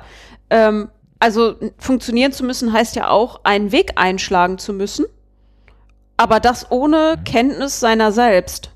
Da kannst du ja nur falsch liegen. Wenn du Glück hast, liegst du zufällig richtig. Ja. Wenn du einen Hauch eine ja. Ahnung hast. Und das rettet dann unseren Diskurs. Das, dann wird alles besser. Ich glaube, das ist ein Anfang. Nein, es wird anders. Ja. Also ich glaube, es ist ein Anfang, wenn wir, wenn wir, äh, wir jetzt, wir drei so im Alltag, ne? Weil institutionelle hm. Änderungen, die brauchen ja immer so ein bisschen, müssen irgendwo anfangen. Wenn wir jetzt im Alltag anfangen oder weitermachen damit, äh, uns für Menschen zu interessieren, zu fragen, ihnen Raum zu geben, die Fragen zu beantworten oder erstmal drüber nachzudenken. Ich habe schon oft die Erfahrung gemacht, dass allein die Frage stellen bei den Leuten schon unglaublich viel in Schwingung versetzt. Schwingung im systemischen Sinn, fangen nicht mit, nein, Resonanz und so an. Um. Nein. Und auch nicht mit Klangschalen. Ähm, also, dass da was irritiert wird und da was nachwirkt. Wenn wir jetzt damit anfangen, jeder für uns erstmal, haben wir zwar noch nicht den Diskurs gerettet, aber ich finde, für eine erste Folge für einen Podcast wäre den Diskurs komplett zu retten und den heile zu machen auch ein bisschen viel verlangt. Ja, ich glaube, das ist ein, eine, eine wichtige Sache, die man mitnehmen kann. Also wenn man unter dieses ganze Diskursding auch so Entwicklungen wie die, die AfD fasst, ähm, dann kommt man zu dem Punkt, also ich hatte ein Seminar zum, das hieß Rückkehr sozialer Klassen. Und da haben wir am Ende auch über ja, neue Klassenbildung, also die Frage, ob es das wirklich gibt, ist ungeklärt, ähm, und Wahlverhalten gesprochen, also Wahl von populistischen Parteien. Und da meinte unser Professor, den haben wir dann natürlich am Ende auch noch gefragt, das macht man halt nun mal so, was soll man auch sonst machen als nerviger Studi. Naja, und was fangen wir jetzt an? Wie lösen wir das Problem? Und der meinte halt auch nur ganz sehr, ich kann Ihnen auch nicht helfen. Das waren halt Prozesse, die hier im Gang sind, die dauern jetzt über 20 bis 30 Jahre und wenn das für den Diskurs auch ungefähr passt, also so Internet-Anfangsentwicklung, äh, neue Medien, ähm, weiß ich nicht, vielleicht kann man dazu auch dieses Prekaritätsding, was wir hatten, mit reinnehmen. Wenn man sagt, naja, das sind vielleicht die letzten 20 bis 30 Jahre, dann wird eine Veränderung des Prozesses hin zu etwas, ähm, womit wir vielleicht besser umgehen können, was uns zufriedener macht, vermutlich auch ähnlich lange dauern. Das ist halt kein Prozess für die nächste Bundestagswahl ähm, oder die nächsten drei Jahre, sondern es wird halt echt ein bisschen dauern. Ich glaube, das ist eine wichtige Erkenntnis, zumindest äh, war die für mich ganz wichtig. Ähm, wir können nur, wir, jeder für sich in unserem Leben nur Dinge anstoßen. Und wenn du echt zu viel Veränderung willst, wenn du die Utopie morgen realisieren willst, dann kannst du nur frustriert äh, weint in der Ecke enden. Weil das wird es so nicht geben. Weil Prozesse eben voll lange dauern. Ja, als Sozialkundelehrer habe ich relativ früh mir immer gesagt, ne, du hast 30 Schüler vor dir, ja. Ähm, Bottomline ist, dass jeder von denen grob weiß, was sie tun, wenn sie wählen. Ja, das ist die Siegbedingung Nummer eins. Siegbedingung Nummer zwei ist, dass vielleicht irgendwie von den 30 so 10 so grundlegend gelernt haben, wie denke ich jetzt über Politik nach. Ja, weil das ist sehr, sehr schwierig und wir haben nicht genug Zeit dazu. Und einer vielleicht wird zum politischen Aktivbürger. Dann hast du schon gewonnen. Ich habe eine mhm. hab ne ähnliche Ziel, also so, so, so Messlatte für meine Seminare. Ich möchte, ich habe da üblicherweise so 15 Leute sitzen nur. Ähm, und die sind auch alle freiwillig da. Das heißt, wenn sie schon mal in mein Seminar kommen, das ist schon mal cool. Ähm, ich möchte, dass die am Ende fachlich alle äh, Gender, Sex und Desire auseinanderhalten können. Also rein fachlich, ob sie das auf sich selbst äh, beziehen können oder ob sie da Transfer leisten können, das ist in den meisten Fällen zu viel verlangt. Aber wenn eine oder einer rausgeht und anfängt drüber nachzudenken, wie die eigene Geschlechtlichkeit, das eigene Gender aussieht, dann habe ich mehr erreicht, als ich wollte. Das reicht mir völlig. Und ich kann jetzt dem Publikum noch eine, eine, eine, eine kleine Aufgabe mitgeben. So, so als Anfangsaufgabe. ähm, Stifte raus. Ja, genau. Nein, aber äh, was mir immer auffällt, also ich bin, ich bin ja so ein bisschen so ein, so ein, so ein, so ein komischer Pagan-Holistic-Typ, ja. Darüber wird im Zweifel nochmal zu reden sein. Ähm, und äh, die, eine, eine der besten Aufgaben, wie man, glaube ich, so die Empathie besser hinkriegt und wie man auch ähm, offenere Ohren in Diskussionen bekommt, ist mal so grundlegend die Welt, in der man ist, aktiver wahrzunehmen. Und ähm, eine meiner Lieblingsübungen ist, ich bin unheimlich nett zu Kassiererinnen im Supermarkt. Freilich, wie soll man denn auch sonst zu denen sein? Oh, frag Ähm, nicht. Ich habe vier Jahre Ja, ja, ich sehe es ja vor mir und hinter kriegst- mir in der Schlange. Ich weiß, wie die Leute. Du kriegst eine, du kriegst als Studienaufgabe, dich mit dem Klemmbrett daneben zu stellen, wenn du das möchtest. So, äh, erstens ist Erstens ist, ist es ein Dienst an der Gesellschaft, weil wenn ich nett zu der Kassiererin ist, dann hat die am Tag ein gut, ein, ein positives Erlebnis und das heißt, sie behandelt den Rest der Kunden vielleicht dann auch nicht ganz so scheiße, selbst wenn die scheiße sind. Also, ne, das ist so Sozialhygiene. Das zweite ist, ähm, die ist in einer Position, wo viele Menschen sie nicht wahrnehmen. Und man sollte sie wahrnehmen, weil da sitzt ein Mensch, ja, und den sollte man wahrnehmen. Und ähm, das ist so eine ganz einfache Übung. Wenn ich, weil wenn ich die Kassiererin wahrnehme, wenn ich die Verkäuferin wahrnehme, wenn ich mit denen mehr als nur fünf Sätze äh, wechsle, was ich auch nicht immer tue, ja, aber also also oder oder ne, mehr als äh, ja, äh, 150 Gramm veganen Bierschinken bitte, ähm, dann äh, tut sich da was, ja, und dann, dann kriegt man einen anderen Blick für die Welt. Das ist genauso Straße runterlaufen. Du kannst die Straße runterlaufen mit Stöpseln in den Ohren, das mache ich auch sehr oft, aber ich kann mir die Leute angucken. Ich kann mir angucken, wo bin ich hier? Wie sehen die, wie sehen diese Menschen aus? Und ich kann mir die Frage stellen, ja, also das ist so, so, so die Literaturwissenschaftler-Ansicht, die Frage stellen, okay, war, ja, wo kommt, wo kommt der her, wo geht der hin? Und das ist dann im Endeffekt so die grundlegende Empathieübung. Und dann ist es auch ein bisschen einfacher, wenn, wenn jemanden dann so eine Lebensäußerung entgegenschleudert, dass man im Zweifel ähm, gar nicht mehr die erstmal in seinem eigenen Realitätsraum interpretiert, sondern schon offen dafür ist, es vielleicht einfach nur, naja, aus einer anderen Realität kommt. Ich finde, das ist eine richtig schöne Übung. Nehmt mal Menschen wahr und die Welt, in der ihr lebt, das finde ich total cool als Übung. Coole Idee. Finde ich auch Ja. gut, ja. Entlassen wir damit jetzt unsere Hörerinnen wieder zurück in die reale Welt und so? in ihre eigene. genau. Genau, in eure Realitäten. Ja. Und wir hören uns Genau. dann bald wieder. Genau. Also, dann sagen wir alle mal Tschüss. Tschüss. Tschüss.